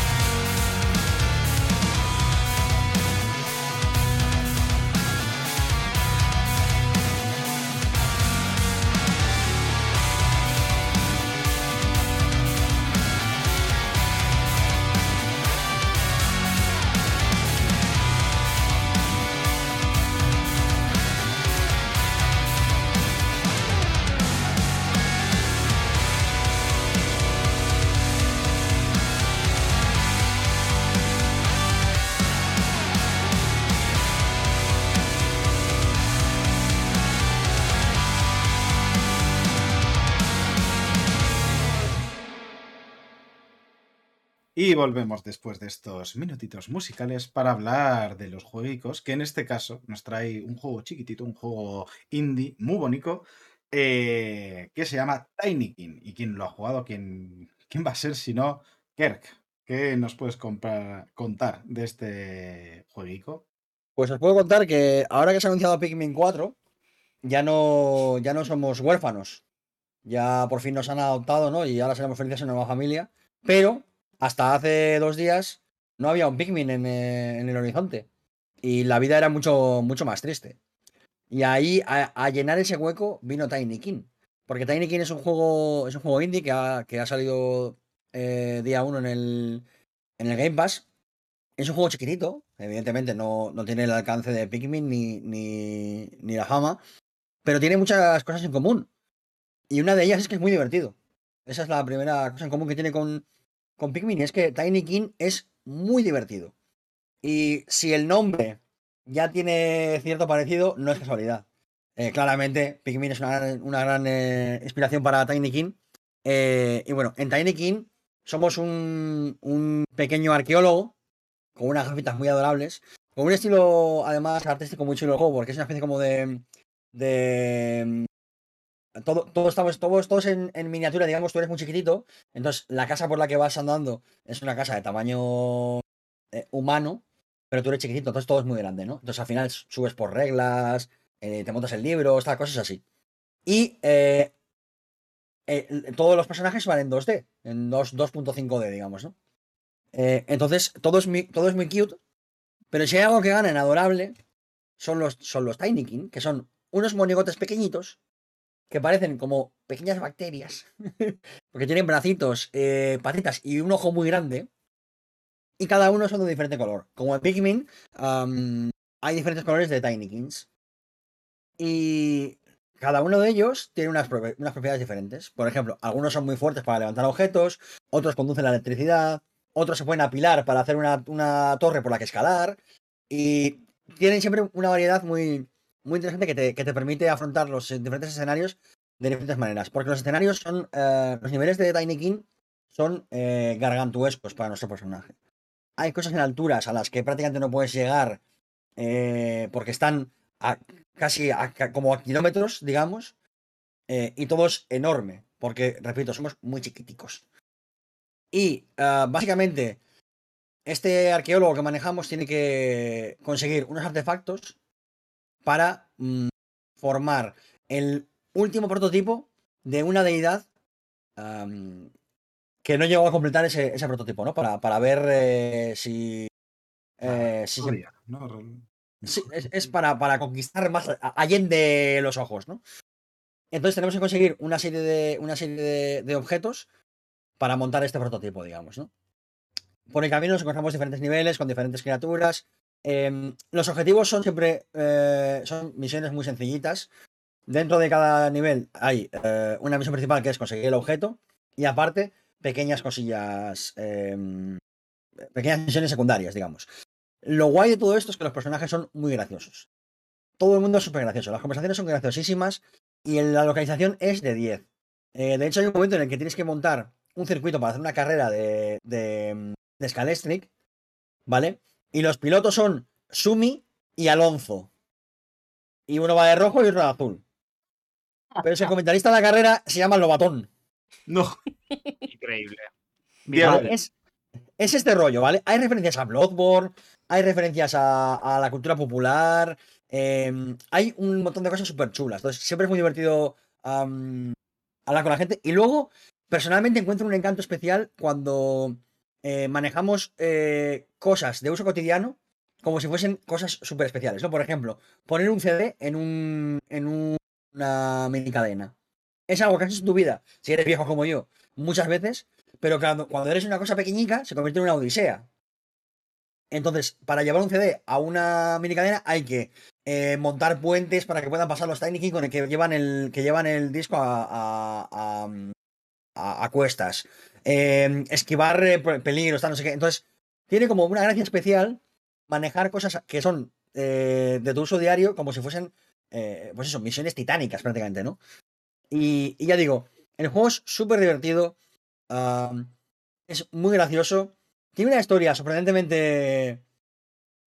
Incluso llegaría a decir conmovedora. Y, y con una sorpresita final que está muy, muy guay. Y ya digo, al final es un, es un juego de, aventurillas con un poquito de plataformas. ah, muy divertido, muy rápido, muy ligero, no demasiado largo. Aunque hay contenido de sobra para hacer, porque tiene un montón de misiones secundarias, un montón de objetivos por ahí para encontrar. Y ya te digo, siempre tienes ganas de ayudar a la gente porque es todo muy gracioso. Todos los niveles son una sorpresa porque al final son partes de una casa. Eh, entonces, eh, una parte, por ejemplo, es la cocina y en la cocina hay eh, pues un fregadero, hay unos, unos fogones, tal. Y al final, siempre, siempre te gusta como explorar y buscar algún rincón y a lo mejor este juego de aquí no lo he mirado bien. Tiene secretillos. Es, un juego muy, muy alegre muy, y muy ligero y que está muy bien. Y tiene muchos deta- detalles como que, por ejemplo, em, patinas con una pastilla de jabón. Para ir más rápido, usas una pastilla de jabón con la que haces kickflips. Es que, no- es que no se puede ser más, más adorable, de verdad. Es, es un juego precioso. Visualmente es súper bonito. A mí me encanta el estilo. Porque mezcla a sus personajes en 2D em, como muy, muy cartoon. Con unos fondos y unos escenarios mm, realistas en ese sentido. Y creo que tiene un toque genial. Creo que funciona muy, muy bien. Es, ya digo, es muy bonito. Y, y joder, tiene, es un juego al que se nota el cariño, porque las transiciones en, en- en- entre pantallas, así, cuando salen animaciones, salen eh, los vídeos de, típico vídeo de, de videojuego, vamos. Son animaciones a mano, súper bonitas. eh, cada vez que te presentan un Tiny King nuevo de un diferente color, tienes una, una pequeña animación que te explica cómo funciona, súper bonita. Y al final es un juego que, sin ser, eh, digamos, la grandísima innovación, es un juego que es muy fácil que se te quede en el corazoncito. Y eso es un valor que me parece eh, la hostia. Eh, eh, yo, yo creo que, que es un juego que, que no, me va, no me va a dar la vuelta a los conceptos que tengo sobre los videojuegos, pero sí que voy a recordar con cariño cuando, cuando jugué al Tiny King. Cuando me pasé cuatro, cuatro días jugando al Tiny King. Como que fue un buen tiempo, ¿sabes? Fue un, fueron unos buenos días. Me lo pasé muy bien. Y, joder, me parece que eso ya es un valor eh, tremendo. Tremendo. Hombre, al final los juegos que, que te puedan llegar a divertir, sean o no nuevos, es un poco por lo que lo hacemos en muchos casos, ¿no? Que es que no, no todo tiene que ser la gran revolución, no tiene que ser este y aún así se, seguir siendo muy bueno. Una cosa que, que yo... Por momentos tenía dudas de si quizás me lo estaba pasando muy bien, porque tenía. Estaba recordando cuando me lo pasaba también con Pikmin, por ejemplo, ¿no? Y quizás estaba siendo, entre comillas, poco objetivo con el juego. eh, porque, porque Bueno, perdona, es que no sé, que me parece que es como que eso le añade todavía más valor, porque precisamente lo normal es cuando algo te recuerda a un juego que te lo has pasado muy bien, muchas veces lo comparas por, por lo negativo, lo comparas y dices, joder, es que esto lo hacía mejor. no Claro, no sé qué". Bueno, eso es puede justo, justo, vaya, justo a donde iba. lo haga bien, este, joder. Eso es justo donde iba, que al principio pensaba que me estaba gustando de más porque me estaba recordando a Pikmin y echaba mucho de menos Pikmin. Y, y, y no. El juego tiene entidad suficiente y personalidad suficiente como para desmarcarse donde tiene que desmarcarse, tener su misma personalidad, aunque claramente está muy influenciado por Pikmin. Y, creo que, joder, la sombra de Pikmin, al menos para mí, puede ser muy alargada. Y sobrevivir a esa sombra y, y aparecer eh, al sol, ostras, es, creo que es un mérito, ¿eh? Y creo que es un jueguito muy, muy divertido al que se le puede echar muy poquito en cara. Eh, algún, algún pequeño bug, alguna cosilla así, pero repito, es que es un, es un equipo, es un juego pequeño, es un juego pequeño, de estudio pequeño, eh, y lo digo con el, menor inicio de, sentido peyorativo, pero se le puede echar muy poquito en cara porque, porque todo lo que hace sabe, o sea, le gusta hacer cuatro cositas y las cuatro cositas están muy bien. O sea, lo, de los Tiny King, cada uno con su rollo, es muy divertido, te, da, lo dicho, ah, momentos en los que te permite eh, explorar, sobre todo, hay mucha verticalidad, por lo tanto, eh, los niveles están como, digamos, estratificados, ¿no? En diferentes niveles de altura, entonces, por mucho que te conozcas la parte de abajo, siempre vas a poder subir y ver otro nivel y subir y otro nivel, entonces no sé, como que tengo una, tienes una sensación de exploración de algo muy grande cuando realmente los, los niveles no son tan grandes. Eh, sabe jugar muy bien sus cartas y creo que eso es una, es una victoria. Está en el Game Pass además, o sea que no hay excusa para, para, Justo para probarlo, pero de verdad que es un juego que, joder, por ejemplo, un juego para juegos que tienen el valor para funcionar eh, a un tío de 31 años como yo, pasado de vueltas de jugar a videojuegos, pero que puede funcionar también para que jugarlo con mi sobrino cuando tengan unos pocos más años, eh, que son eh, adorables y, que son divertidos, joder, tienen un valor, creo que creo que son juegos que, me a mí me encanta que existan y Tiny King es un juego que me encanta que exista y que, y que, y que me lo llevo en el corazón, eh, para mí, para siempre ya. No está mal. Bueno, la verdad que no. Una victoria. Buen honor, ¿eh? De estar en el corazoncito de Kerko. Sí, sí. O sea, ya digo, si os gustan los juegos de, de aventurillas así, entre comillas, ligeritos, con un poquito de plataforma, con un poquito de. con mucho humor, sobre todo, que es algo que me encanta, que, que los juegos sean graciosos de manera genuina. Y este lo es. Sobre todo, ya digo, por la localización. Es que, es que me parece que es. Joder, el plato perfecto. Bueno. eh, Jugad a Tiny King. ¿Cuánto te ha durado, más o menos? Ay, pues no lo puedo recordar, pero no es excesivamente. O sea, la historia en sí, si no vas a hacer objetivos secundarios, tampoco es excesivamente largo. ¿Qué, qué me habrá podido durar a lo mejor? ¿10, 10 horas? Bueno, está bien. Más o menos, igual. 8 o 10 horas, puede ser. Joder, está muy bien. No está mal. Eh, me he entretenido bastante yo, eh, de todas maneras. ¿eh? Imagino que si vas a, a ir a piñón fijo por el objetivo, pues igual te durará En, 5 o 6, puede ser. en How Low to Beat, 6 horas main story. Es lo que va a mirar. Digo. Ahora que está integrado en el Game Pass lo de How Long to Beat, pues se puede mirar ahí directamente. Ya os digo que sí, que, que yo me he entretenido bastante porque me ha gustado mucho el juego y yo creo que cuando llegue al final, pues eso, llevaría unas 10 horas o así. Eh, pero sí, 6 horas más o menos, ya os he dicho que 6-8 horas yo creo que era lo que más o menos puede durarte la historia, 6 horas de media. Es un juego Vale, muy bueno. alegre, muy fino, que te juegas en un par de días. El típico juego que juegas entre, entre transiciones entre juegos grandes y, y luego te lo pasas genial con él en realidad. Pues, que jugarlo. Sí, sí, lo mismo le doy un tiento. ¿eh? Sí, proba- pruébalo a ver si te mola, tío. Y si te mola luego de cabeza al Pikmin. Ya ves. sí, sí. Es un buen, es un buen aperitivo para el Pikmin. Claro, es la. Es lo que te La dan primera- antes de la darte la dosis. cocaína, ¿no? Eso Claro. es. La primera dosis gratis. En la, la, la droga puente, ¿no? Que se llama. Claro. Eso es. Cuando mi madre me decía, no fumes porros porque no sé qué. porrito. Efectivamente. Porque luego vas a la heroína y dices, Claro. Directamente. Mi madre decía, no fumes porro, que a los porros ahora le echan droga. Me han echado algo en el porro. Suele pasar. suele pasar. Oye, pues como jura Eh. para el Guardia Civil, señor Guardia. Sí, Me ha- en el porro. Creo que eso ya lo han escuchado varias veces. ¿no? Sí. Por lo que sea, creo que esa se la saben, ¿eh? La de. Bueno, y ahora pasamos de lo cute a lo metal.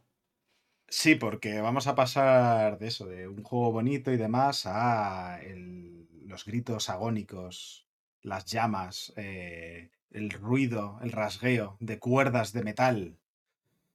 Porque vamos a hablar de Metal Hellsinger. Que, ¿Quiénes de aquí lo hemos jugado? Eh, Raúl, ¿no? Eh, Sí, Tucker ¿qué también. ha pasado? El Yo he jugado un poquito. El sector superior, los tres de arriba. Yo he jugado, yo he jugado un poquito, sí. Bueno, ¿quién quiere? El que tú te lo has pasado, ¿no, Raúl? Así que. Sí, vale, pues arranco yo. Bueno, eh, este juego básicamente es coger Doom eh, y decidir, tomar la decisión de ¿y si hacemos que tengas que disparar al ritmo de la música? Y así ha nacido, ha nacido este juego, básicamente. Es, O sea, básicamente es un juego de ritmo. es un juego de ritmo, pero también es un shooter en primera persona.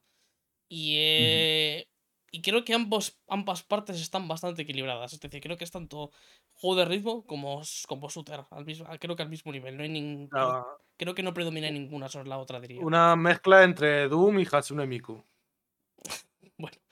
Creo que es, a nivel de ritmo es bastante más simple porque, claro, si lo haces más, Sí. muy, muy complejo, lo mismo te da una embolia jugando. Eso, hay un juego que, estaría guapo. que- que había salido hace tiempo que realmente es el. Yo, yo lo llamaría que tiene una idea bastante similar a esta, que es el Bullets per Minute, que es Ujú. también un shooter, eh, boomer shooter, si queremos, para ampliar un poquito más. No es tan. Este copia más a los Dooms eh, últimos, a- al Doom de 2016, creo que el Sí. el- Y el Eternal, sí. y el, y el Eternal. Eh, sobre todo al Eternal, realmente es al, que, al que copia más. Por cierto, un- o sea, George se ha tenido que ir por eso, por eh, decirlo, no le despediremos después, pero bueno. Eh, Él, se- estable. él se, que- él se quería ir en plan silencioso y el Mariolas le ha hecho un expose 100%, vamos. no pasa nada, ya está. Ha abandonado No su tenemos- puesto. No tenemos secretos. Está, está con la reina. Em, no, Se lo no, ha no, cargado. No, no, no, no, no, no, no, no, no.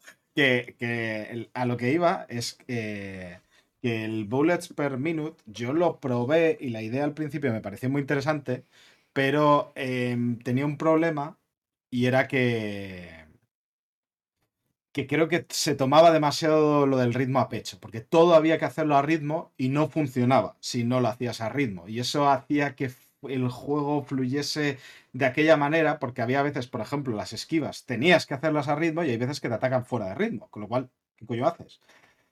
No esquivar, no, o sea, es, mm, no sé, tenía ciertas cosillas, había ataques que iban a ritmo, con lo cual sí podías hacerlo a ritmo, pero había otros que, que no. Entonces, no me terminó de gustar demasiado, aparte de que luego tenía un componente roguelike y demás, que eso no estaba mal, pero...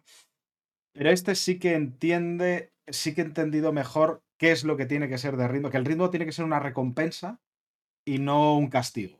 O sea, lo entiendo, muy, lo integrará muy bien de esa manera. Bueno, perdona que te he cortado, que, que lo estaba No, no, sí, podem- podemos tirar por ahí. Es decir, al final el, el juego lo que hace es que cuando sigues el ritmo con los disparos o con los ataques, vas a hacer más daño.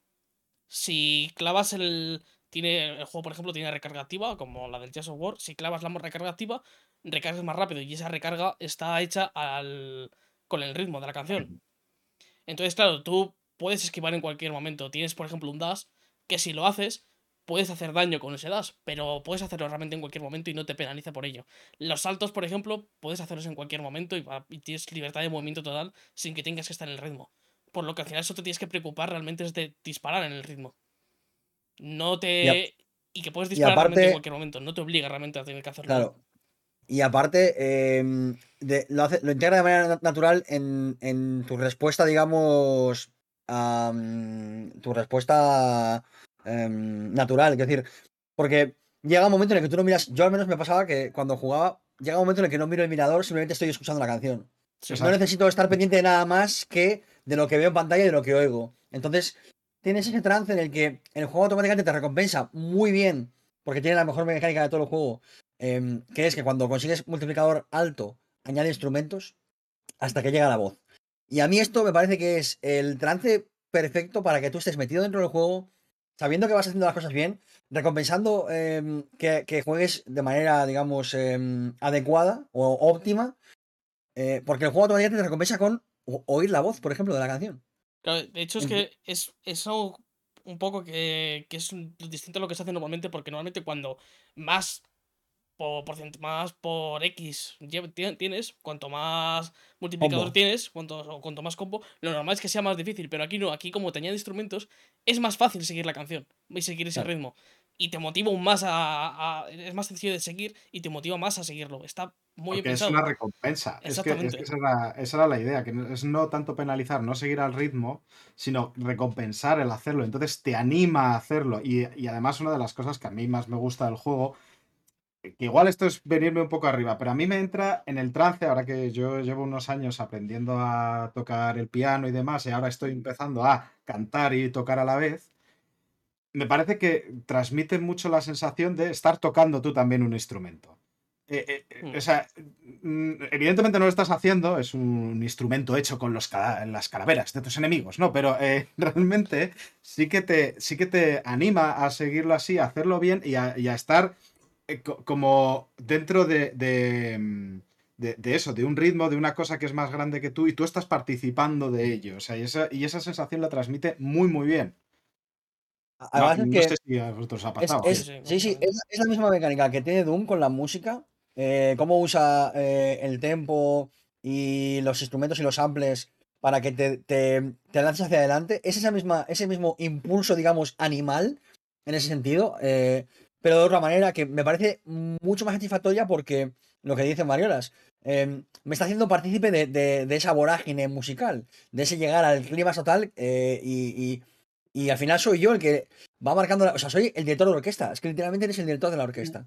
Eres tú que va diciendo pam, pam, pam, pam, pam, pam. Entonces, eso hace que, que sin- lo, lo que digo, sin necesidad de mirar nada más que los enemigos, estés manejando tú la orquesta entera, toda la banda. Y hablamos de manejar a gente que en el mundo del metal eh, no es poca cosa, ¿eh? La gente que está colaborando, que colabora en la banda sonora de este juego, ¿eh? Ojito, ¿eh? Si queréis hablamos de eso, Sonora. Joder. Yo, yo solamente otra cosita mecánica es el precisamente la coalición de esto es precisamente que eso también el ser el director de orquesta tú lo eliges con el arma que uses porque no todas las armas llevan el mismo el mismo ritmo por ejemplo la escopeta no no va a, a pulso exacto no va pa pa pa no puedes disparar exactamente a pulso porque eso te lo da el, el arma principal la calavera que consigues del- principio eh, la escopeta tienes que esperar un poco más. Y, y ya es un ritmo distinto. Ya por eso la canción, el, el sentirte que tú estás tocando en ese sentido, eso también te lo transmite, porque cuando cambias a otro arma,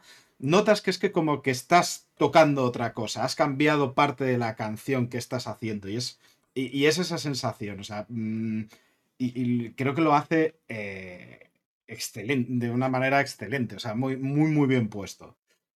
Yo luego tengo otros problemas, pero si queréis hablamos de primero de las cosas buenas y luego ya meto un Mm, poquito. Bueno, la banda sonora es eh, una de las mejores bandas sonoras que he escuchado nunca fácilmente. Es, es una, es una Es- delicia. Es increíble. Si te gusta el metal, eh, es una locura. Y si no te gusta aún así, es la hostia. O sea, Sí, es sí, y es que funciona también con el juego y, y es que lo que han dicho los, los artistas que están metidos y tal es, es una locura. Es que es algo que, que solamente viendo esos nombres ya, ya te vienes arriba, es que es así. El, juego empieza con Dark, con Dark Tranquility, o sea, quiero decir. Ese es el puto nivel. La- el, el primer nivel que juegas es con, es con una canción de Dark Tranquility, o sea. Hostias. Y luego eh, le sigue eh, Alicia White Glutes y luego viene Matt Heafy. Y, o sea, quiero decir, es que son putos todoterrenos, ¿eh? Son Sí. gente de, de nivel mundial, de carreras destacadísimas. Eh, hablamos de gente que llena festivales y estas cosas. No hablamos de. No hablamos de tu primo José Luis en un garaje, que todo respeto a tu primo José Luis en un garaje. Pero es que esta gente viene avalada por muchos años de trayectoria. Y que, y que mm, una jugada para mí maestra, que lo anunciaron un poquito antes de que se estrenase el juego, que por cierto está en Game Pass, también una excusa cero para probarlo, eh, es que, que tú puedes streamearlo sin problemas. O sea, De, de hecho, a, a mí me dio like en el estudio porque dije que decirle que le jodan a la- al DMCA es lo más metal que se puede hacer nunca.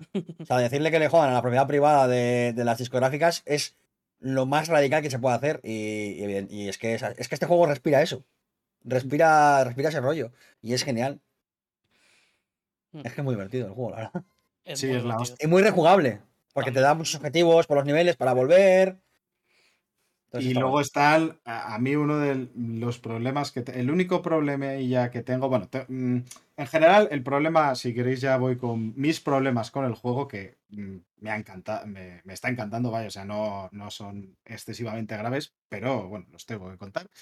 Em, vienen un poco por la parte de Doom, que por un lado es una cosa que hemos estado hablando, precisamente en contrario con el Tiny King, eh, cuando te intentas imitar un juego que está tan, tan, tan pulido, pasa que las comparaciones pues pueden pasar factura. En este caso no son excesivamente malas. Ha habido, o sea, quiero decir, no, no son nada, ninguna locura. El juego es bastante bueno, bastante bien hecho, pero se nota que no tiene la fineza que tiene el Doom Eternal. Eso, Claro, pero es que eso ¿quién es tiene la, quién Oye, tiene la tam- fineza de Doom? exactamente. Tampoco Tampoco se le creo- puede echar- no se Tampoco le puede que tengan echar el mismo presupuesto, por ejemplo. Claro, de, No, no, no, ya, ya, por eso. Pero bueno, hay hecho, que avisarlo, hay que avisarlo. Si vienes buscando Doom vaya, Eternal quienes 2, hecho esto.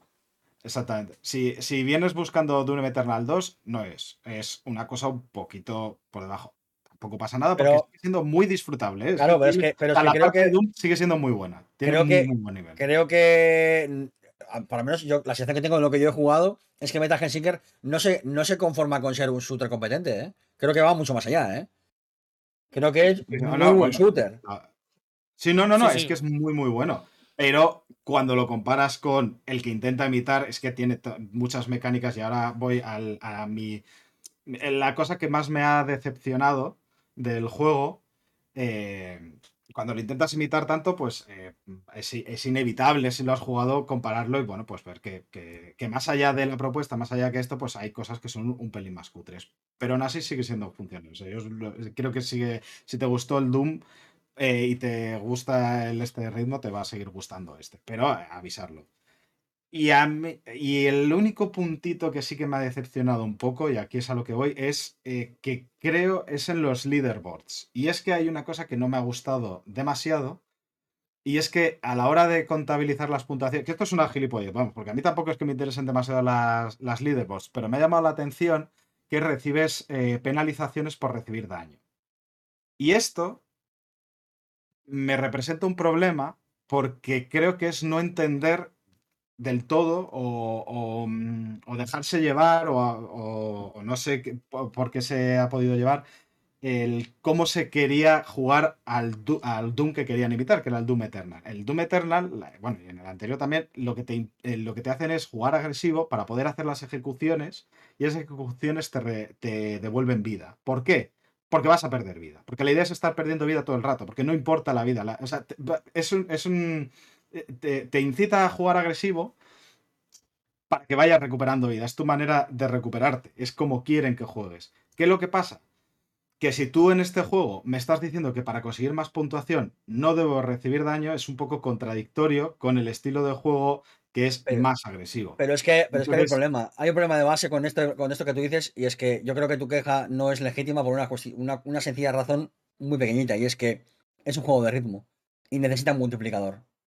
Por lo tanto, en cuanto recibas daño, ese multiplicador va a parar, porque, porque funcionan así multiplicadores. Es que por defecto tiene que, tiene que funcionar así, es que no hay otra opción. Entonces, Pero es que no es Yo- solamente. yo creo- el yo creo que es una cuestión- Es que luego te resta puntos. O sea, si mi Sí, pero es que- pero es- penalizando dos veces. Claro, pero es que tienes dos maneras de Creo jugar. a- tienes, dos maneras, tienes dos maneras de jugar a, a Metal Hellsinger y eh, a Doom solo tienes una manera de jugar.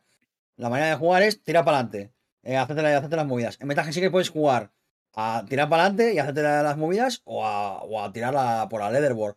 A mí la leaderboard me suda los huevos por completo. Sí, no, no, a mí me suda, me suda los huevos, pero me parece que, que- que- o sea, creo que es un, eh, que, que es una- un mensaje contradictorio a cómo el juego, eh, te, te- o al menos el juego al que quieres imitar, eh, te pide que juegues. Y, y- Yo creo que estás leyendo más de lo que igual, hay. vaya. Es que igual el Metal Hellsinger no quiere que juegues exactamente igual que en Doom Eternal. Yo creo que estás Joder. leyendo más, más de lo que hay, sinceramente. En plan, Pues no, it's, not that deep. el cómo t- y el cómo te atacan y demás es bastante Sí, similar. y, vaya, también el no- hecho de que, por ejemplo, pasa igual que en el Doom con las ejecuciones, es decir, también este juego de ejecuciones, que las tien- tienes que también marcar al, marcar al ritmo.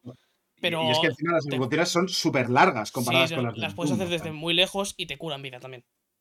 De sí, hecho, cuanto, que- cuanto más pero- fuerte es el bicho que matas con la ejecución, más vida te curan. Pero a lo que voy es que, es que no. eh, eh, la, la leaderboard no, no es tan profunda. La leaderboard está ahí para las risas. Los flipados. No, no, no tiene, no tiene más. O sea, creo que, creo que pensar es que una- en lo que dicen las mecánicas, con la, creo que es ir demasiado, a- demasiado, demasiado lejos. Yo creo que lo han puesto para darle, digo- más, para darle más vida al juego y he ya hecho- está, sinceramente. Lo primero que he dicho es, es una chorradita, pero creo que ahí ha habido un, una, una diferencia entre quien estaba haciendo el juego y que quería que se jugase así, que es como se juega divertido, creo, y luego quien estaba haciendo las leaderboards. Pero que es una chorradita, realmente. Es un, no lle- mm, si fuese el de esto el like y dislike, sería una amarilla, vaya, sin más. O sea, es como la de el juego sigue siendo la hostia, pero es un detallito que, bueno, pues mm, me ha parecido negativo, que, mm, que, no, que no significa nada más. No te estropea en ningún caso Eso por supuesto, claro. la- el, el- el disfrute del juego, que es que es increíble. O sea, me parece la hostia. O sea, es un juego muy, muy, muy recomendable en todos los sentidos. Mm, Yo. ¿Se has terminado ya, Mariolas, con esto? O... Yo es que sí tengo unas cuantas cositas que, que no me han gustado y que quiero comentar. Una de ellas va un poquito ligada con lo primero que has dicho sobre que no llega al nivel de Doom Eternal y tal, pero sí que creo que, que, que de algunos pu- puntos sí que son un poquito flojitos. Por ejemplo, creo que el diseño de niveles es bastante mejorable. No se aprovecha, por ejemplo, el doble salto o el dash para ese diseño de niveles. y Es algo que hubiese estado bastante bien. un poquito más de la cuenta. Sí, eh, tienes un doble salto que es que prácticamente te pasas todo el juego andando. Realmente lo utilizas solo para esquivar ese doble salto. Entonces es como. Ahí estoy, ahí estoy, ahí estoy totalmente de acuerdo. La variedad de armas es poca y encima solamente puedes llevar cuatro en total, las dos obligatorias y otras dos a elegir. Eso estaría bien que a lo mejor puedes llevar más. Mm, hay cositas así como que, que son bastante mejorables. Y después otro de los temas es la historia que te cuentan me parece una chapa infumable. Ya. Bueno, Es decir, no sé, la, típica historia de, de metal. sí, Eh, sí, pero, pero es demasiado larga las, las, las historias que te cuentan. Hay, siempre hay una cinemática antes de las misiones y duran demasiado y te, no te cuentan absolutamente nada que te interese.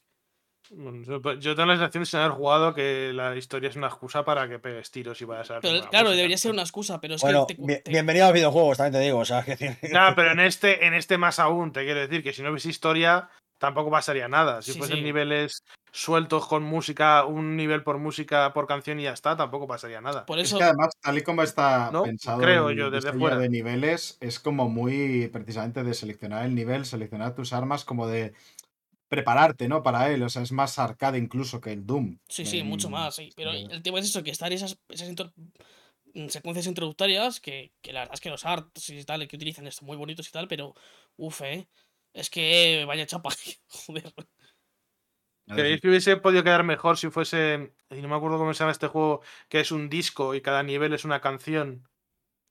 De, que es de ritmo también, no sé si Es que hace- aquí, hace algo más o no menos así, no ¿eh? sé, alguno de estos. Hace- es que hace algo Y- más o menos Y que estilo, pero parecido. hace algo más, más o menos así, pero eso tiene. De hecho, puedes ver todos los. tenía- sin haber terminado ni siquiera el tutorial, puedes ver todos los niveles que hay. No te deja seleccionarlos, no te cuenta nada sobre ellos, pero te salen como pestañas que puedes ver. Eh, sabes lo que confundir. vas a encontrar. Confundir Kentucky Road Zero con Sayonara Wild Hearts. Hostia, Eh, es que no he jugado ninguno de los dos. así estás. Así estás. Hoy estoy haciendo una cantidad de Ya, ya. amigos. Y el último punto, que sí que no me ha gustado mucho, es el de los jefes fina- jefes finales. Me ha dejado bastante frío. Sí, Porque Yo ahí muy.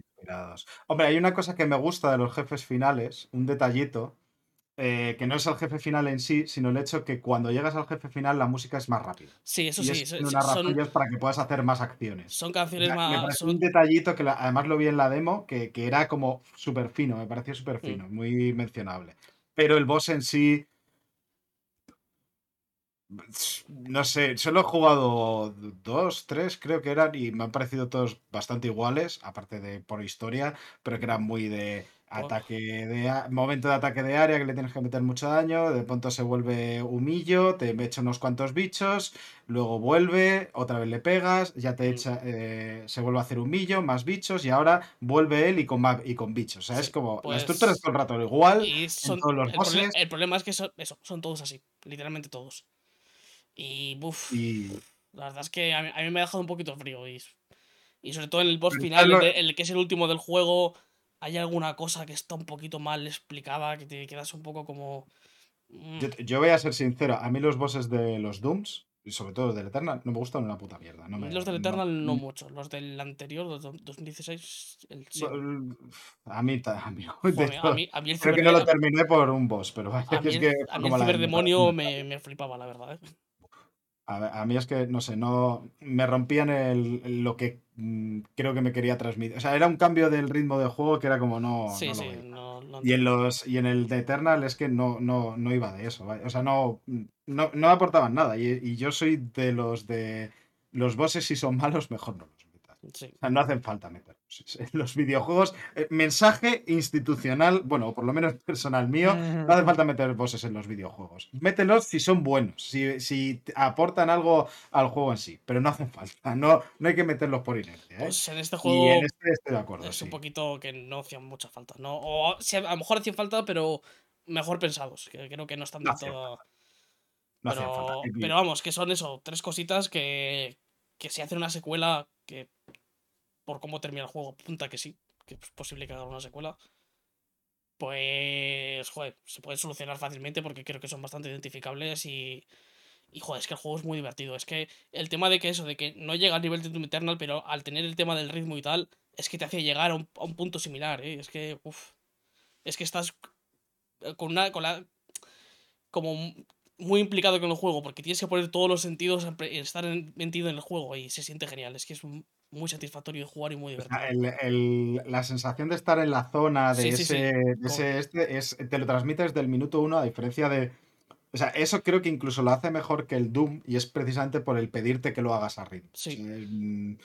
Que en el caso del Doom puedes entrar un día que no estás tan metido en la cabeza y decir, Buah, uf, uf, me están dando por todos lados, no entrar en ese en esa vorágine de ultraviolencia, ¿no? Como se solía decir en los análisis de cuando salió. Eh, puede costarte un pelín más entrar, cuando entras es maravilloso, pero puede costarte un poquito más entrar. Pero aquí, como ya de, de premisa te exige él la concentración de pa, pa, pa, pa, es Mm. si lo llevas y te resulta fácil seguir el ritmo, entras muy rápido. Es que además, desde ya desde el mismo tutorial, ya entras. Yo ya en el tutorial Es que- estaba haciendo así con la cabeza Sí. haciendo headbanging. Es que. y ya luego cuatro bichos que que ni se movían. Una de las cosas es cuando consigue, cuando terminas el, el- la- porque ti- tiene también una estructura muy de, de Doom Eternal, de llegar a una sala, te encierran y te empiezan a echar bichos, bichos, bichos, hasta que terminas y ya puedes salir.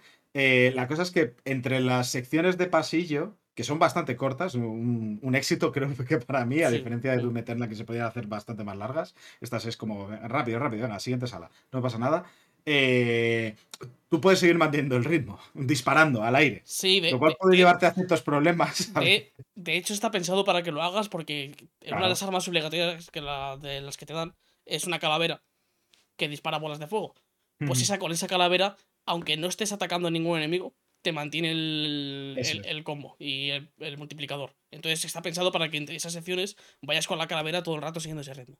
Sí, lo cual puede ser un problema porque hay veces que yo he llegado, hay algunos cristales de salud por si necesitas, te dan y demás, y si llegas y no te conoces el sitio, igual estás disparando porque tienes que llegar y le das sin querer y es como la de me cago en la puta, lo, has- lo he malgastado, o otros de, de De daño. los y de explotar y tal, y que te exploten en la cara. Me ha pasado también alguna vez.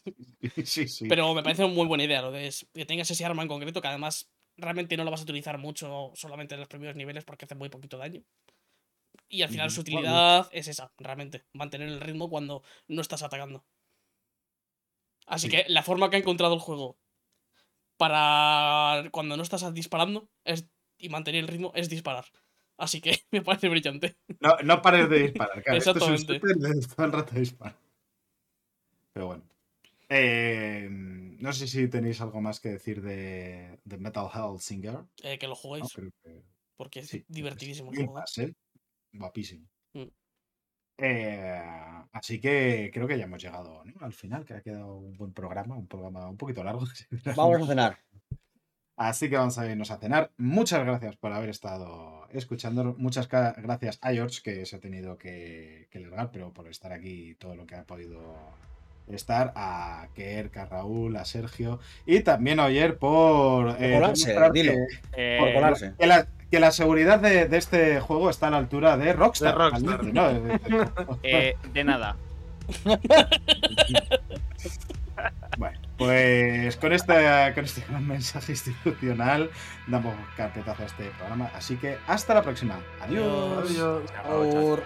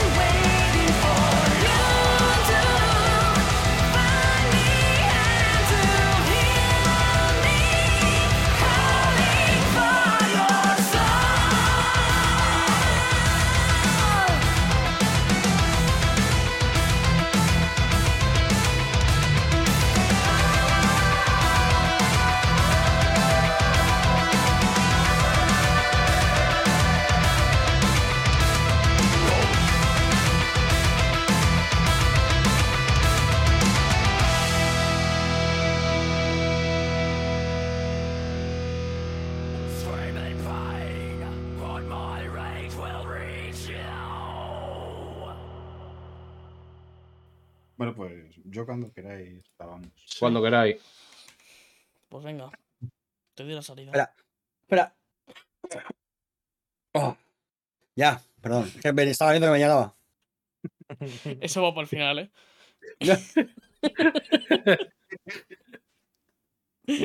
Joder. Hostia. Ese- espera, espera. Ahí. Eh, has comido bien hoy, ¿no? Joder, estoy hasta la polla de comer y de beber, tío. Y a la noche un kebab.